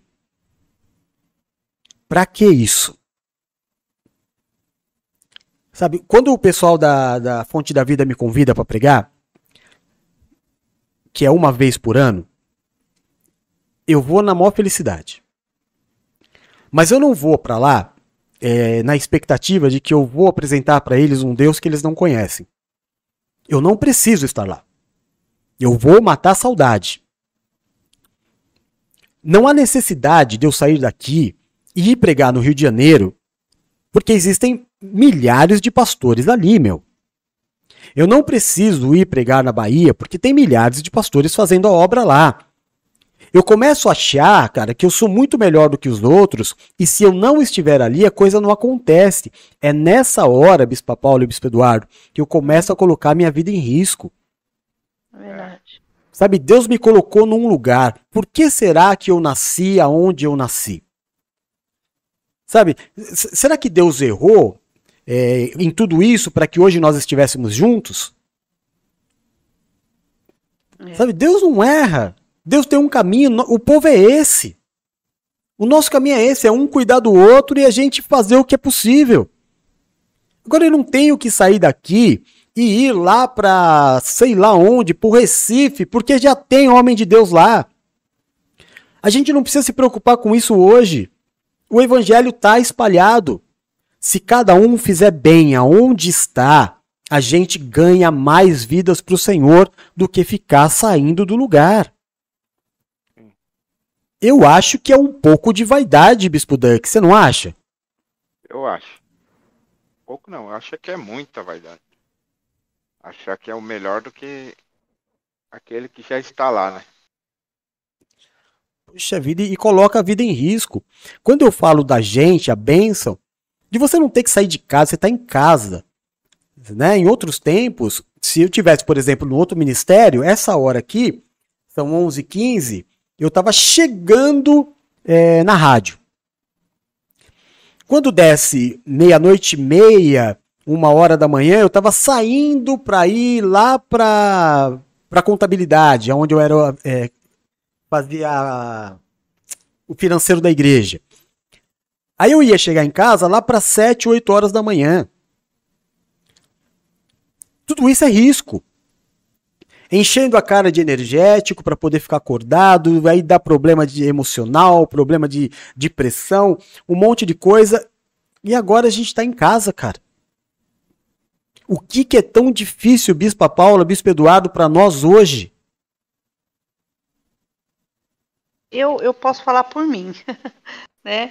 É, para mim, de todos os anos que eu ando aí com Cristo, esse é o momento mais fácil da minha vida de fazer a obra em casa, é, sem precisar sair, conectada aí 24 horas com a palavra de Deus, né? Ouvindo a palavra, sendo alimentada, estudando, buscando, orando na oração da virada, evangelizando, mandando link para todo mundo, como o Bispo Eduardo falou hoje no culto, né? Enviar o link aí para o povo, que se você não envia, graças a Deus o povo sente falta, pergunta por que não está enviando. Então, para mim, de todos os anos que eu já estou aí nessa luta, nessa caminhada, é o tempo mais fácil que Deus me deu para fazer a obra dele. Então, se eu fosse abrir a minha boca para reclamar, eu, eu estaria sendo hipócrita e mentirosa, né? Daquilo que o Senhor nos falou sobre ofertas, carnês, é, dízimo, também é o tempo mais fácil é, de fazer a obra nesse sentido. Porque nós sabemos, e é hipocrisia se alguém falar que é mentira, que as igrejas elas têm, é, no começo do ano mesmo, elas já traçam metas até o dia 31 de dezembro. para poder ter uma meta de dinheiro o ano todo e o povo entrega o que tem e o que não tem. Então, eu falo, dou o meu testemunho, falo por mim que é o momento mais fácil, realmente. Pois é. Eu, eu e é um lembro- momento. Não, e sobre isso aí, né? É um momento de muito aprendizado. Aprendendo muito, né? Porque muitas Exato, vezes você aprende aquilo que o Senhor sempre nos fala, aprende mascarado, aquilo que o homem deseja. Mas Deus tem nos dado um tempo de libertação, de entendimento de verdade. Então, eu me sinto aí, não sou melhor que ninguém, né? Quem sou eu para ser melhor que alguém? Mas eu me sinto privilegiada de poder fazer a obra de Deus e fazer parte, né? Pois é. E fora que é um tempo super gostoso. Com certeza, né? né? O tempo, nossa, quando a gente se encontra, meu Deus do céu, é, é tudo tão Verdade. maravilhoso. Agora, eu, eu, eu faço umas contas meio malucas, Bispo Eduardo, que eu, eu não sei se eu se eu tô errado nas contas ou se porque a gente vive hoje única e exclusivamente de dízimos, não é isso? Sim. Porque se eu falar, aí o pessoal vai falar: "Não, é o apóstolo falando, tá dando uma de migué". Por trás tem alguma coisa. Não tem nada por trás. A gente vive só da entrega do dízimo. Se, se nós estivéssemos num outro ministério, Bispo Eduardo, é, obviamente o dízimo é minha obrigação. Em qualquer igreja que eu for, eu vou entregar. Eu tenho que, que entregar. Mas se eu estou numa outra igreja, por mês, quanto eu vou gastar de condução ou combustível para ir? Quanto eu vou gastar na cantina da igreja porque eu tenho que me alimentar? Sabe, quando chegar no final do mês, eu economizei muito mais do que o dízimo que eu entreguei. Ou seja, até nisso é mais fácil. É que às vezes o fácil, Bispo Eduardo, parece que fica mais difícil do que o difícil. É, acho que as pessoas gostam é do, do penoso. Pode ser que também. falar que eu, que eu sofri. Se eu não sofrer, não vale a pena. É, pode ser que você tenha razão. Hum. Pode ser que seja isso sim. Bom, é, então é isso. Vamos, vamos liberar a Bruna. Vamos ver o vídeo dela. O que, que você trouxe, filha? Oi. Tava Tá funcionando dormindo? meu áudio? Não, é que eu não sei se meu áudio tá funcionando. Sim, está funcionando, sim. Estranho, pra mim não tá aparecendo. Tá, mas, mas está. Vocês estão me escutando. Exatamente. Cala a boca e fala. Vixe, Que isso? cala a boca e fala.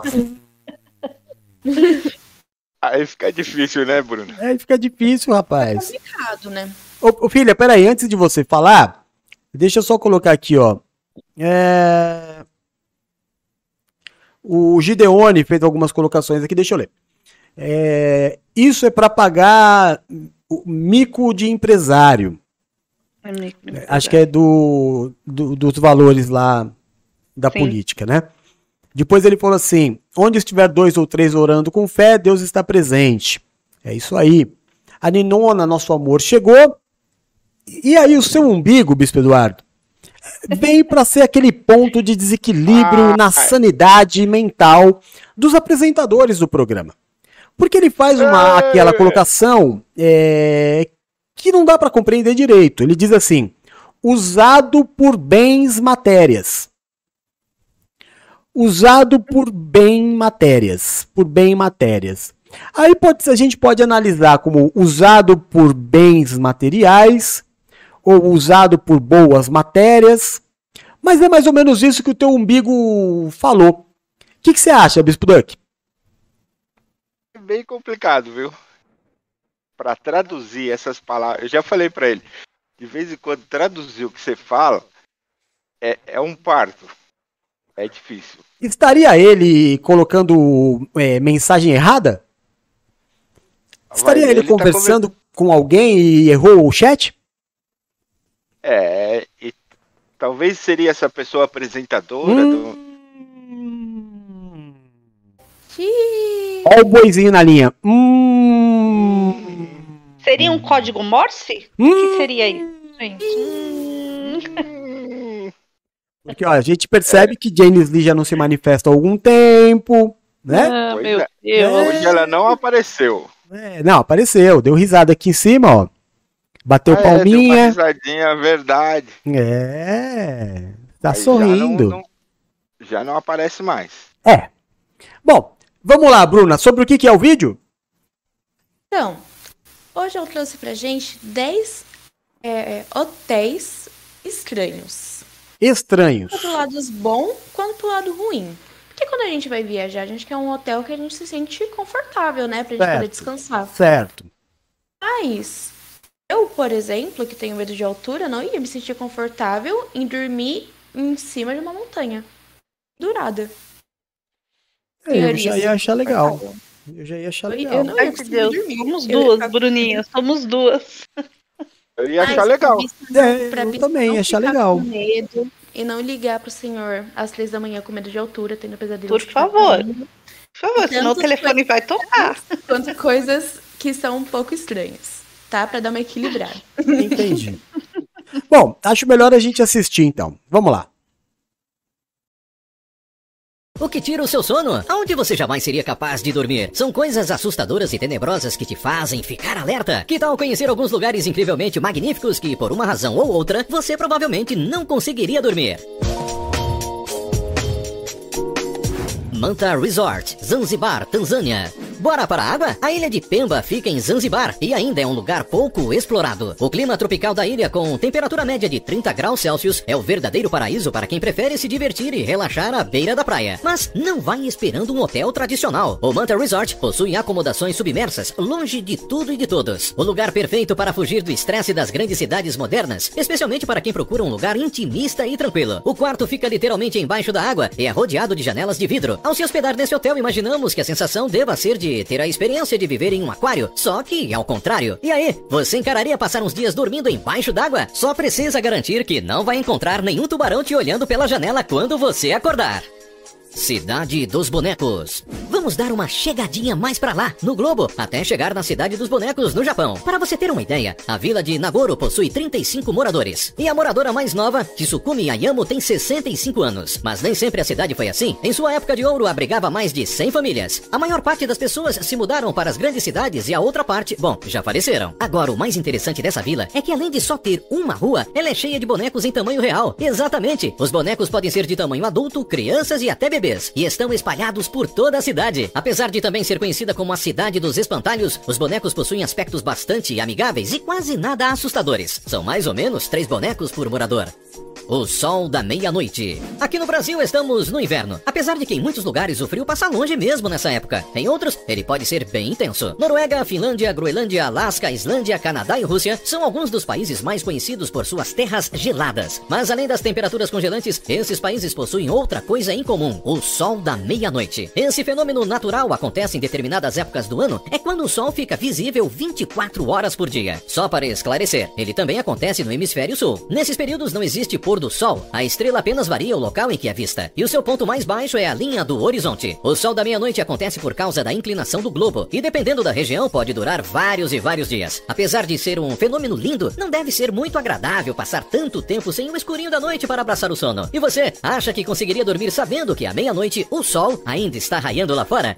Kakaslautinen Arctic Resort. Esse resort magnífico fica em uma propriedade completamente cercada de natureza, ali na região de Sarazel Cafel, na Lapônia finlandesa. O grande charme do resort, além dos tradicionais chalés de madeira, são os iglus de vidro. Esses iglus possuem o teto todo de vidro térmico, que é para aguentar as baixíssimas temperaturas. Outro grande atrativo do resort está no cardápio do restaurante, que inclui algumas especialidades da Lapônia, como rena e salmão grelhados no carvão. Entre as opções de lazer, você pode aproveitar as seis saunas do resort, que contém salas de relaxamento com lareira. Agora, se você for mais corajoso, também pode dar uma refrescadinha em um buraco de gelo nos arredores. Os safaris de huskies e renas podem ser aproveitados também, assim como as motos de neve para dar uma voltinha na propriedade. E se quiser se arriscar a levar alguns tombos, o resort disponibiliza o aluguel de equipamentos para a prática de esqui cross country, bastões para caminhadas nórdicas e sapatos para caminhar na neve. É, as botinhas brasileiras fariam seus pés congelarem em minutos. Sem pegadinhas, sem histórias de fantasmas, sem problemas, com exceção do frio. A única dúvida sobre esse resort, que a gente não consegue falar o nome, é como dormir com tantas coisas incríveis para ver e fazer. Porta LED. Não muito longe dali, mas especificamente na fronteira da China com o Nepal, encontramos o Monte Everest. Considerado o topo do mundo, sem dúvidas é o lugar mais cobiçado pelos escaladores de elite. Daí pensamos, sendo Everest ou não, em uma escalada longa, especialmente aquelas do estilo Big Wall, as pessoas precisam parar para dormir e descansar. Mas como será que elas fazem isso? A resposta está no Porta LED. Antigamente os escaladores dormiam em redes que eles penduravam nas paredes das rochas que estavam escalando. A partir da modernização do mundo, da necessidade e criatividade humana, nasceu o Portalet, que foi uma evolução natural dessas redes. Só que muito mais confortáveis e seguros, os Portalets são mais uma espécie de prateleira ou uma cama suspensa mesmo. E a ideia do seu funcionamento é muito parecida com a de um paraquedas invertido. A base dessa pirâmide é feita de um tecido mais resistente, que pode suportar o peso de 2 a 4 escaladores com segurança. E você teria coragem de tirar um cochilo a alguns metros de altura com possibilidade de queda livre? Hotel de Sal. O salar de Uyuni fica na Bolívia e é o maior deserto de sal do mundo, com mais de 10 mil quilômetros quadrados e a mais de 3 mil metros de altitude. Quando a superfície está completamente seca, a sensação é de estar caminhando sobre nuvens. Por ali podemos encontrar hotéis únicos feitos exclusivamente de sal. A exemplo do Hotel Playa Blanca, que foi o primeiro hotel de sal do mundo. Hoje em dia ele funciona apenas como museu, mas não é difícil encontrar outros hotéis feitos completamente de sal pela região. Será que você dormiria em um lugar assim? Pelo menos sabemos que se a comida não estiver bem temperada, é só raspar um pouquinho a parede e colocar no prato. Free Spirit Spheres. Que tal a experiência de se hospedar em uma bola suspensa no meio das árvores? O Free Spirit Spheres é um hotel que fica em Vancouver, no Canadá, e oferece a seus hóspedes a experiência do glamping. É tipo um camping, só que suspenso. Os quartos são, literalmente, bolas que ficam penduradas nas árvores. Existem os mais diversos tipos e cores, e lembram muito uma versão modernizada e até tecnológica das casinhas feitas pelos nossos conhecidos Joões de Barro. O que você acha de passar uma noite em um quarto como esse? Giraffe Manor. Aproveitando o passeio pela África, que tal uma paradinha no Quênia para conhecer o Giraffe Manor? Se você tem problemas de claustrofobia ou simplesmente prefere se manter em terra firme, essa é uma excelente opção. Essa é considerada uma das propriedades mais instagramadas do mundo. A mansão histórica de apenas 12 quartos foi inspirada nos castelos de caça escoceses e remete à década de 1930. Mas o grande atrativo da hospedaria, como o próprio nome indica, é o fato de ser frequentada por girafas. Os animais da espécie Rothschild costumam enfiar seus pescoços pelas janelas da propriedade, principalmente em busca de algum lanchinho antes de retornarem ao seu santuário natural. A interação entre os hóspedes e as girafas acontece principalmente no café da manhã e no chá da tarde. Mas não se preocupe, os hóspedes só podem alimentar as girafas com petiscos especiais feitos de grama. Afinal de contas, é muito importante preservar a saúde desses bichinhos. Além disso, os funcionários do hotel ensinam os hóspedes a darem os petiscos usando os lábios para ganhar um beijo das girafas. O que não é tão nojento, já que, supostamente, a saliva das girafas possui propriedades antissépticas. Então, fica o questionamento: você dormiria em um lugar onde poderia ser acordado com um lambejo de uma girafa? Miro Cube Treehouse Hotel. E por falar em casa na árvore, você já ouviu falar do Miro Cube? Ele é um quarto que faz parte do empreendimento Tree Hotel, na Suécia. O quarto é um cubo que mede 16 metros quadrados e é todo revestido por vidros refletivos. De acordo com o designer responsável, a ideia era criar um refúgio camuflado. Ele é composto por uma pequena sala, uma cama de casal e um lavabo. Nada de banhos ali dentro. Sua estrutura é toda de alumínio e o interior de madeira. E para evitar que pássaros desavisados se machuquem, foi instalada uma película com infravermelho. Você teria coragem de dormir nesse lugar? Parece tranquilo, né? Fuselage Home. Você tem medo de andar de avião? Conhece alguém que tenha? Então você precisa conhecer esse hotel. Seu medo vai acabar no momento em que você se hospedar nesse antigo Boeing 727 de 1965. A aeronave foi batizada de Costa Verde e fica na Costa Rica. Ela foi completamente, meticulosamente restaurada. Possui apenas dois quartos e está instalado acima das copas das árvores. A sensação de quem se hospeda, principalmente ao olhar a magnífica vista pela janela, é de estar voando. Seu interior é todo de madeira e possui tudo que uma pessoa precisa para passar alguns dias. E aí, o que você achou desses lugares? Incríveis ou não? Você teria coragem de passar algumas noites de sono profundo em alguns deles? Se você gostou desse vídeo, deixa seu like e se inscreva no nosso canal. Até o próximo vídeo. Gostei. Gostei pra valer da maioria deles. Principalmente daquelas bolinhas que servem para dormir. Gostei bastante. Chido, né? Parabéns, Bru, Bruna Guedes. Gostei pra chuchu do seu vídeo. Ô, Bispo Duck, qual que você mais gostou, hein? Eu gostei das desse que o senhor falou, das bolinhas aí que... e de dormir no alto. Na verdade, se fosse uns anos atrás, quando eu era daqueles que se mexe mais do que tudo para dormir, eu não dormiria não, mas hoje em dia, como eu durmo quietinho, dormiria, viu? Bom, Se você, dorme, se você dorme quietinho ou não, quem pode falar é o Drico. Seu umbigo. Por quê? Porque quando vocês vêm pra cá, vocês dormem junto, Ah, é verdade. né? Ah, ele, ele ronca que é uma beleza, mano. Tá brincando. Ah, Você quer ver uma. Oi! Olha, eu, eu vim limpar o quarto, que na verdade é- não é o quarto, é o estúdio, né? Vocês dormiram? Olha o que eu achei quando fui limpar o quarto. Eu gostaria de saber de quem é isso. Preciso ver. Ainda não apareceu.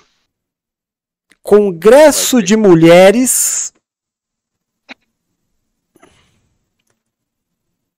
Congresso de Mulheres? Eita, nós, hein?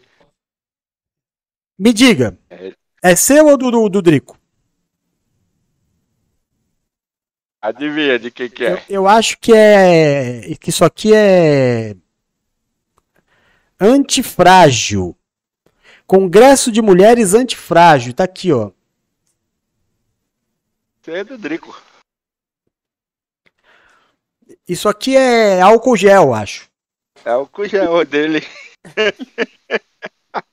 Vamos esperar que ele se manifeste.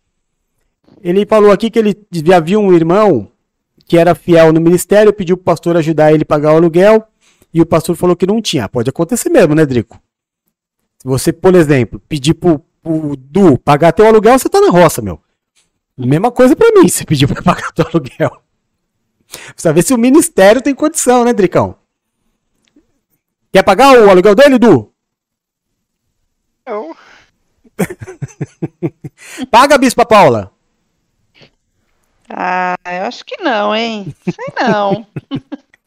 Ele, ele escreveu: esse ministério tinha varais de metas. Va- va- deve ser várias. Tô aprendendo a decifrar. Tô aprendendo a decifrar. Esse ministério tinha as várias metas para bater no mês. O que eu aprendi é que o dízimo é para não faltar alimento na casa do Senhor. É isso mesmo, Drico. É exatamente isso. Meu, não é isso. Meu não é isso. Meu não é. Falou que não é dele, não, Du. Não é meu, não. Ué, então vocês trouxeram mais uma terceira pessoa pro, pro templinho? O meu, o meu, vou falar pro senhor, o meu, o meu tá aqui, ó, dentro da minha bolsa. Tô vendo, Continua dentro. tô vendo. Eu recarreguei ontem. O seu eu tô Olha, vendo. O Dudu, o do, A do negação Drico. aí tá ficando pior, hein? Porque tá, tá saindo a possibilidade de ter uma terceira pessoa aí. É, é. e- O Bom, Rodrigo que trouxe, então. nós dormimos lá dentro, né, Paula? Com certeza. Então, vocês dois que resolvem aqui, ó. Você De- se resolve. Aliás, sei, ó, foi com o seu Kevin. Existe alguma coisa aí entre Bispo Eduardo e Bispo, e, e Bispo Duck, né? E, o, e o, o Duck e o Drico. Porque eles dormem juntos, se apaixonam pela mesma garota, ou a mesma garota se apaixona pelos dois. É, aparece um frasquinho de álcool gel aonde os dois dormiram, não é de nenhum dos dois. Tem muitas incógnitas aí, Bispo Eduardo. Será que Drico está querendo te difamar, Bispo Duck? Eu, eu lembro dele ter. Sem brincadeira, eu lembro. Rodrigo, adianta você disfarçar. Eu lembro de você ter pegado. Ter pego um vidrinho de álcool em gel. Muito bem. E aí? Só disfarçar aí, né, seu Drico? Ele disse que você está tentando levantar um falso testemunho contra ele. Ah. Acho que é o contrário. Foi ele que disse. Bruna, boa noite. Dorme com Deus. Boa noite, pai. Boa noite, bispos. Boa noite, meu amor. Boa Te noite. amo. Quem mais tá aqui? Coisa Boa noite, linda. Bispo. Boa noite, Deune. Boa noite, quem está no chat. Boa noite, quem vai nos ouvir no podcast. Deus abençoe vocês. Amém, meu amor. Dorme com Deus. Ô, ô Bispo Duck, deixa eu te explicar uma coisa. Oi. Vou fazer um time de futebol com três pessoas. Eu, você e Bispa Paula. Eita Deus. Eu sou o primeiro jogador. Bispa Paula é a segunda jogadora. E você é quem? Sou o centroavante. Não, tem três pessoas, Du. Não tem pegadinha. Eu sou o primeiro. A Bispa Paula é a segunda jogadora. E você? Pois bem. Então, hoje não são dia 12. Hoje é dia 12. Hoje são 12 Não. dias do mês de setembro. Sim, é, hoje é o 12 dia do mês, tudo bem. Mas hoje é dia 12, não são dia 12. As duas expressões estão certas. Não estão. O, pelo De- menos o, o rapaz do meu do curso que eu estou fazendo de português falou que as duas expressões são Não, corretas. estão corretas, mas a forma com que eu emprego e para quem eu emprego. Se eu disser hoje são 12 dias ou hoje se completam 12 dias, tá certo, são 12. Mas se eu disser sobre o dia de hoje, o terceiro jogador é o Eduardo. Então eu não são, eu não são ter- é, o terceiro. Eu sou o terceiro. Oh, Mas o que eu falei, hoje são 12 dias do mês de setembro. Não. Hoje são dia 12, você falou. É, eu errei a, a É, forma é. de expressão, mas é, mas hoje foi- são Foi isso que eu zoei. Porque esse é o. Ministério da Zoeira. Sim, se não zoar, não tem. Não tem Opa, graça. pera, pera, pera, Bispo Duck, treta, treta! Briga, briga, briga, briga, briga, briga, briga! Gideone, ah, ó, o Gideone foi pra cima do Drico, hein? Gideone diz, Drico, solta a voz, kkkkkk. E agora, Dricão? Hã? E agora, tá se sentindo pressionado? Tá chorandinho? Vai pedir pro, pro Gideone tomar vacina? Ele não pode sair de casa também? Ficou esquisito. Bispo Duck, você trouxe um vídeo pra nós? Eu trouxe. É do quê? E parece que eu combinei com a Bruna. Mentira. É o mesmo vídeo. Não? É parecido. Ah, tá. Eu, eu trouxe as montanhas mais perigosas do mundo. Show. E aí tem os alpinistas, né? Ah, legal. Vamos ver então? Vamos, bora. Vamos ver porque a gente falou demais. A gente não, né? Eu falei demais e o programa encurtou. Vamos lá, vamos assistir. Bora. 10 montanhas mais perigosas e mortais do mundo. A conquista das montanhas mais mortais do mundo oferece um dos desafios físicos e psicológicos mais difíceis que ninguém deve empreender. No entanto, o espírito humano duradouro, fazendo com que milhares de pessoas arriscam suas vidas todos os anos em uma tentativa de olhar para baixo dos picos mais altos da Terra. Alguns dos mais incríveis realizações humanas tiveram lugar ao longo da elevação Zona da Morte de 8 mil metros, onde a falta de pressão atmosférica e ameaça oxigênio para alpinistas com a doença, desorientação e morte. Milhares de pessoas morreram em seu caminho para o topo do mundo, porque pequenos pedaços, nevascas repentinas, avalanches, queda de gelo e loucura montanha causados pela desorientação em altitudes elevadas. Número 10. Mont Blanc, França e Itália. Mesmo o mais difícil tecnicamente, nem montanha mais alta do mundo, Mont Blanc, no entanto, já matou pelo menos 6 mil pessoas. Cerca de 100 alpinistas morrem a cada ano no Mont Blanc, alguns dos quais são atraídos para a montanha pelo seu acesso relativamente fácil em comparação com outros picos elevados em todo o mundo. De acordo com The Atlantic, uma das razões por que muitas pessoas morrem no Mont Blanc a cada ano é o fato de que algumas empresas de turismo viajar através dos Alpes, anunciado Mont Blanc como uma longa caminhada em vez de um aumento de 4.810 metros que exige uma certa técnica e capacidade, incluindo o uso adequado de machado de gelo, crampons e cordas. Número 9. Denali, Estados Unidos. A montanha mais alta da América do Norte é um Monte McKinley, também conhecido como Denali, subindo 6.194 metros acima do nível do mar. Localizado no Alasca, Denali é uma montanha particularmente difícil para subir, devido à sua localização ao norte do Equador. Os efeitos negativos causados pela doença da altitude são agravados em alta latitude, devido a uma atmosfera mais fina contendo menos oxigênio.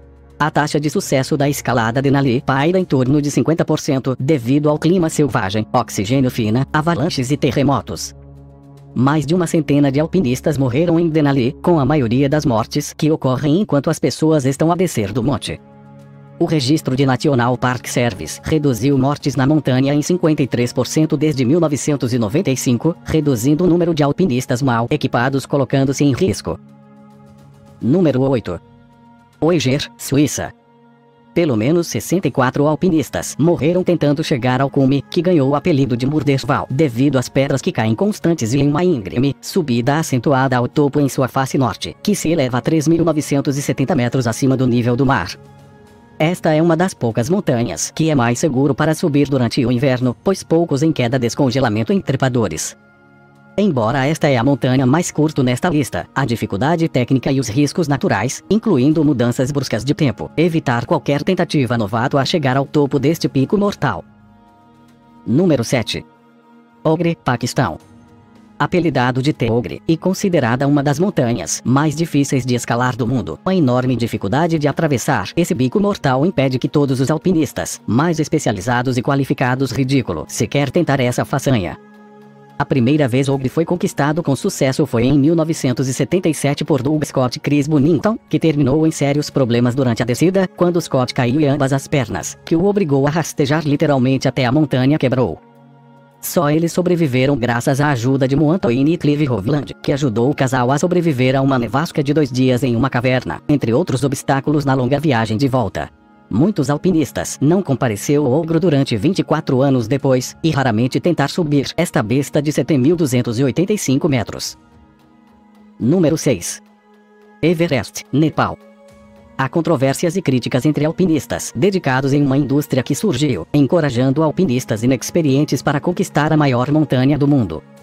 Estatisticamente, o Everest tornou-se uma rota relativamente segura por causa dos esforços dos Sherpas e outros trabalhadores de montanha que ajudam a abrir um caminho um pouco mais fácil para a cimeira de 8.848 metros. O recente terremoto que ocorreu no Nepal lembrou a todos dos perigos do Everest. Os Sherpas e dezenas de alpinistas morreram em uma série de avalanches causadas pelo terremoto de magnitude 7,8.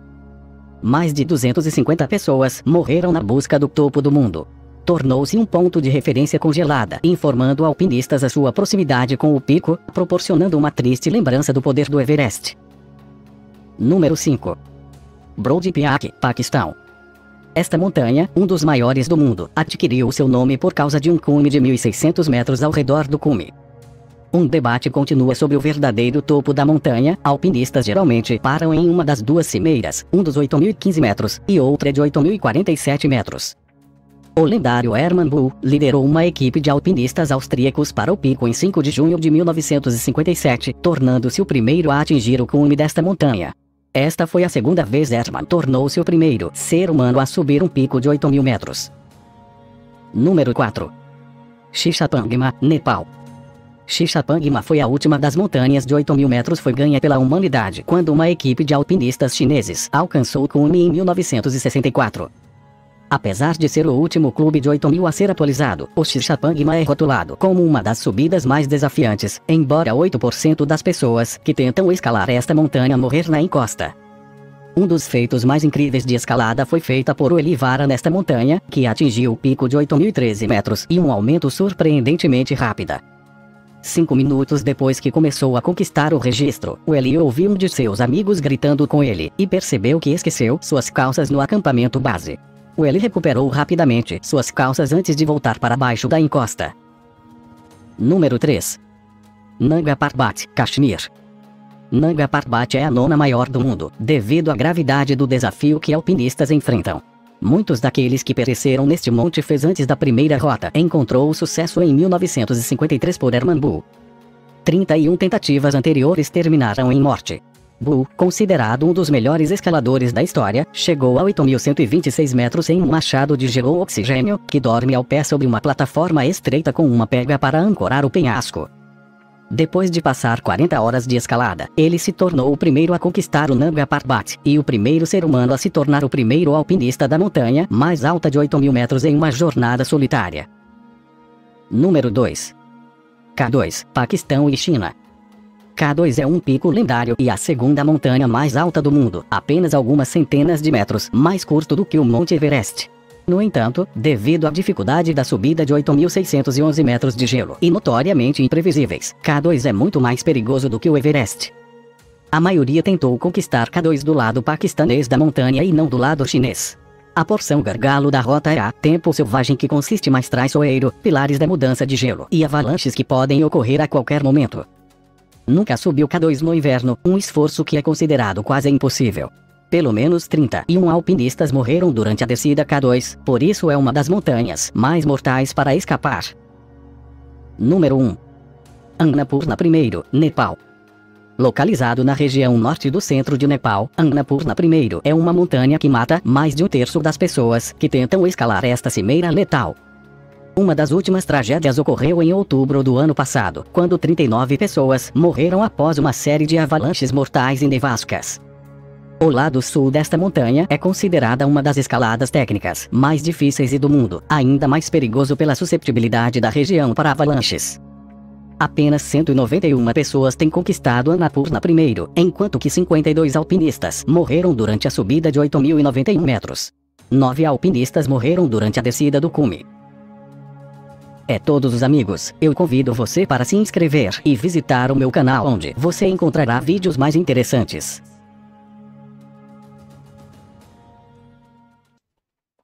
Achei muito legal.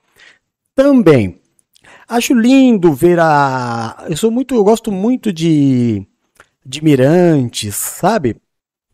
É, no litoral tem muitos mirantes bacana, lugares que você observa do alto a beleza da cidade, do litoral e tudo. Porém, todavia, contudo, eu não iria para um lugar que me dissessem assim: de cada três que vai aí, um morre eu deixaria a vista pelo Google Maps. Sem dúvida, eu viria pelo Google Earth. Não iria até lá. É, esse espírito aventureiro já saiu da minha vida. Né? Eu devo aí ter o quê? Uns 15 anos de vida. É, quero aproveitá-los bem.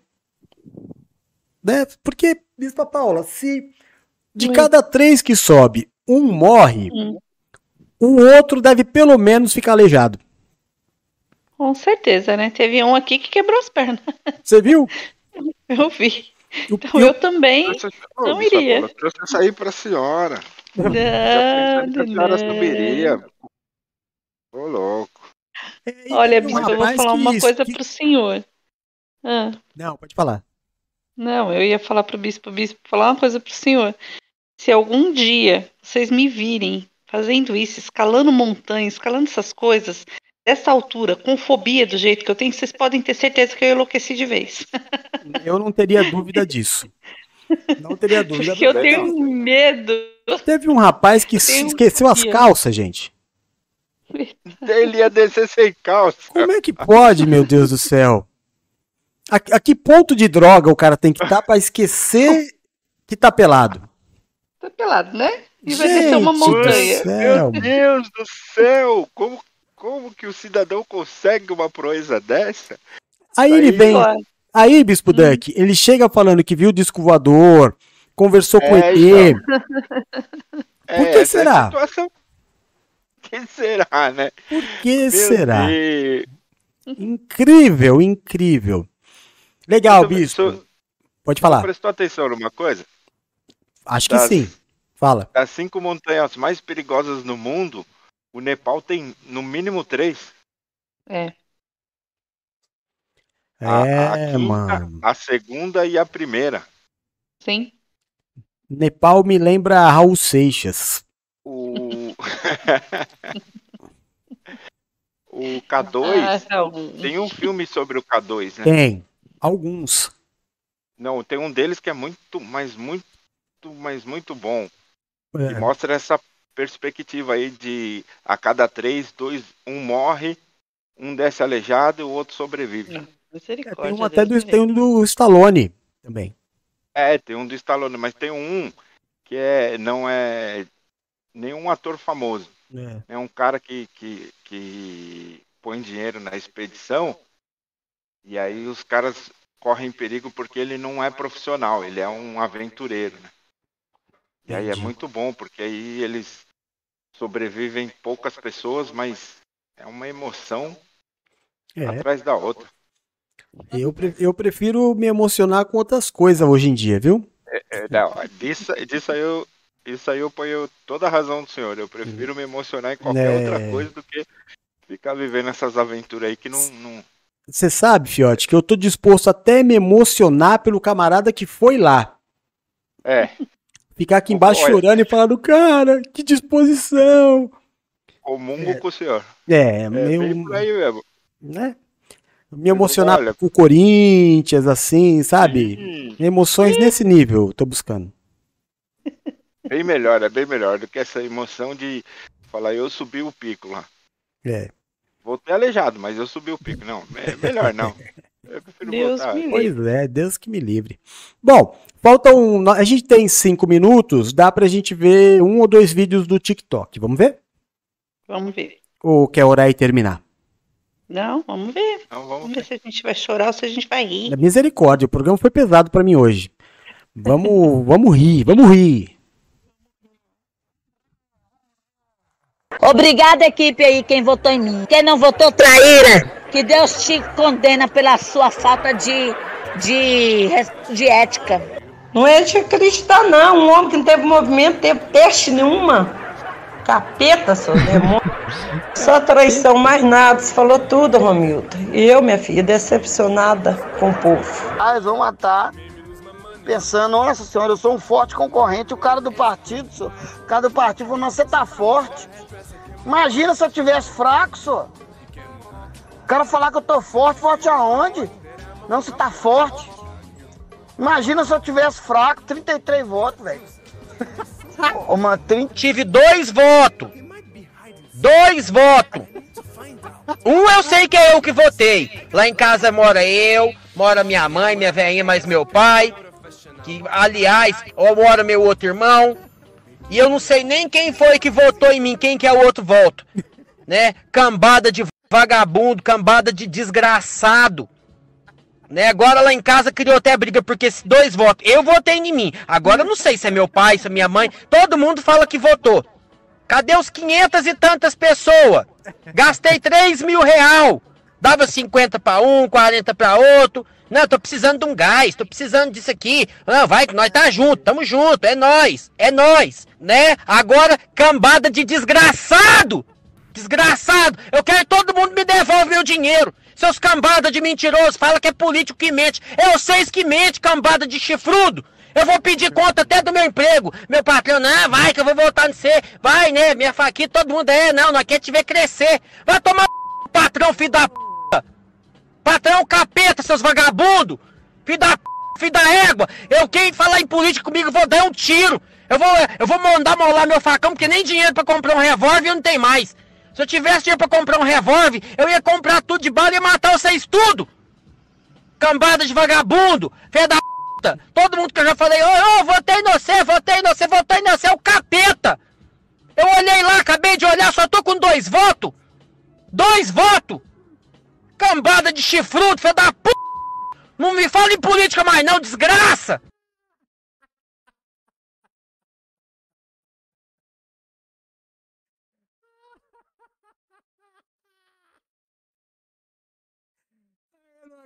Gente, eu não aguento. Bispa Paula, não aguento.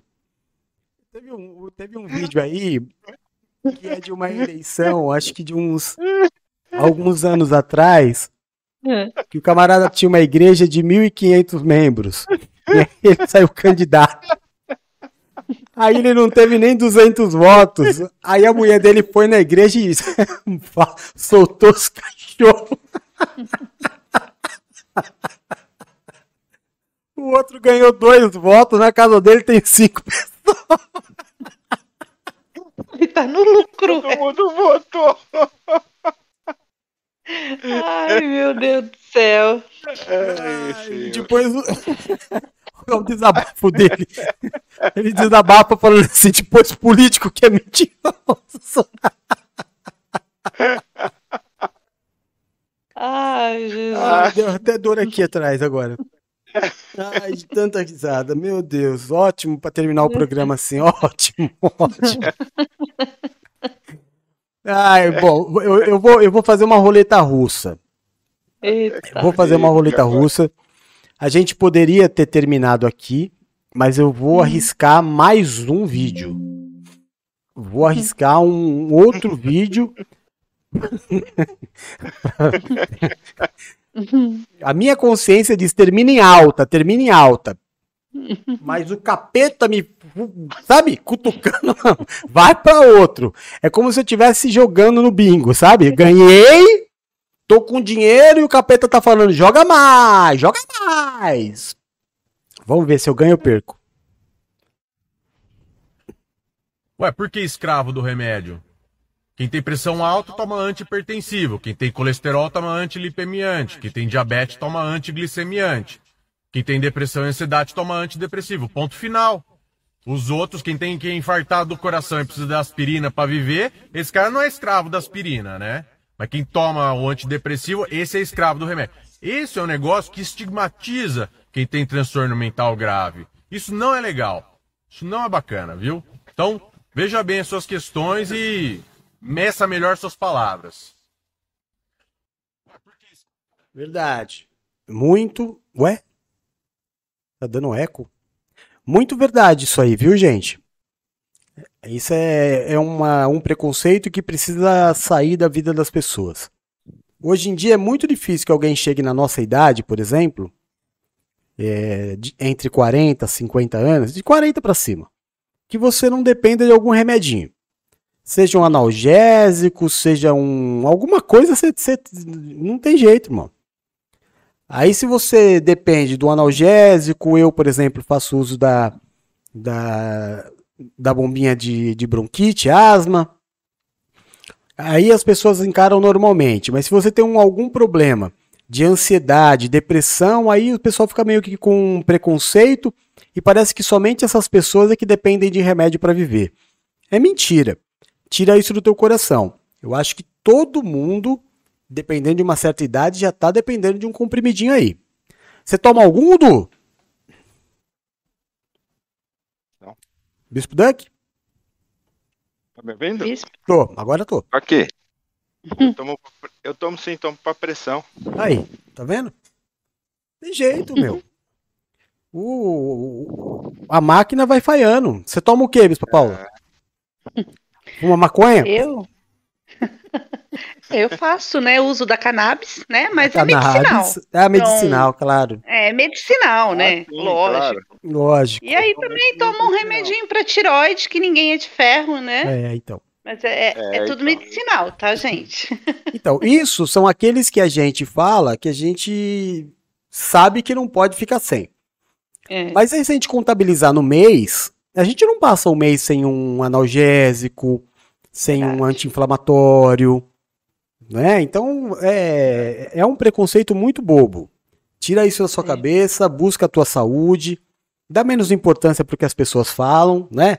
Teu médico que tá falando, vai pra cima e glória a Deus por isso, tá? Amém.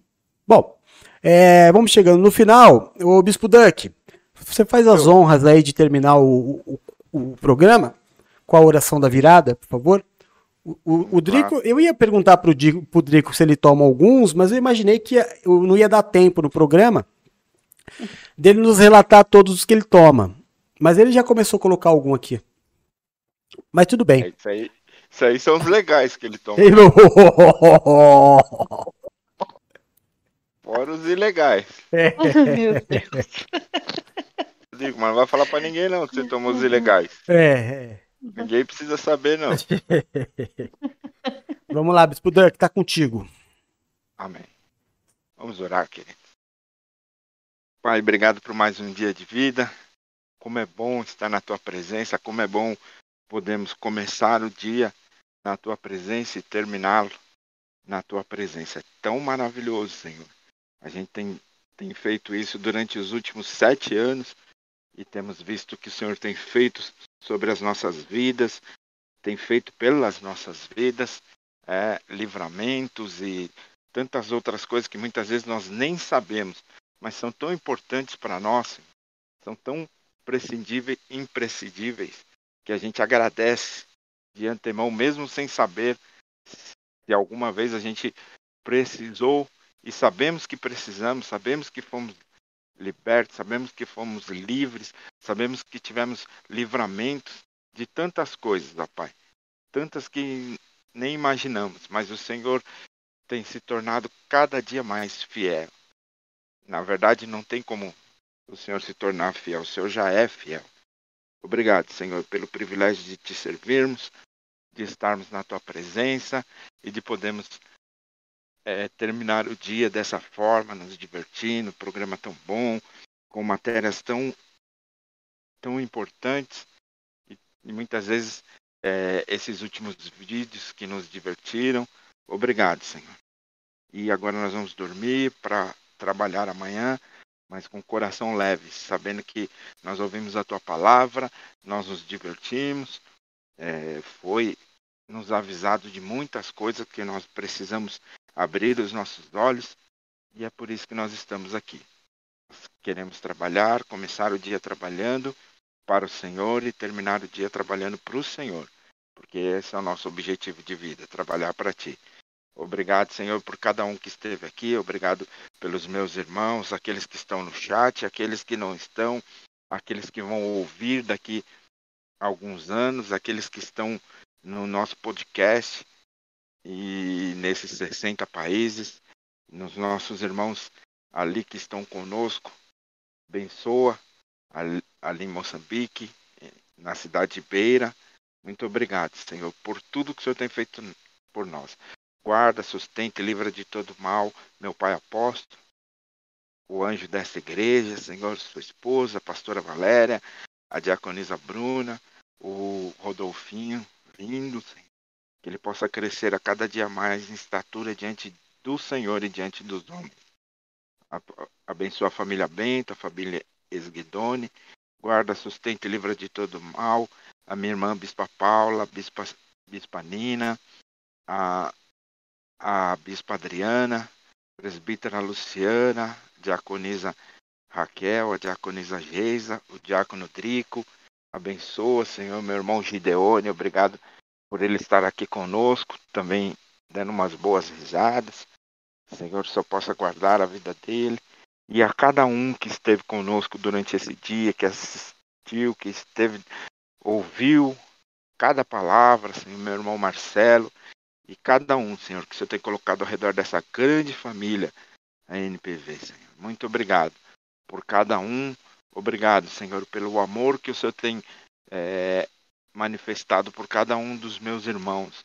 Guarda, sustenta, livra de todo mal a cada um dos meus irmãos. Senhor, nós consagramos esse novo dia a Ti e, e te pedimos, Senhor, que o Senhor nos dê tudo aquilo que nós precisamos. Obrigado, Senhor, pela Tua presença. Nós agradecemos por estarmos juntos. Eu oro em nome do Pai, do Filho e do Espírito Santo. Amém, amém. Graças a Deus. Amém, Fiote. Glória a Deus. Quer falar tchau pro, pra galera? Sim. Boa noite, amados. Deus te abençoe. Você que está aí no, no chat, você que está no podcast e você que vai nos assistir daqui a alguns anos. Que Deus te abençoe e te guarde. Muito obrigado pelo, por estarmos juntos. Pai, obrigado por nós estarmos juntos. É um privilégio estar aqui.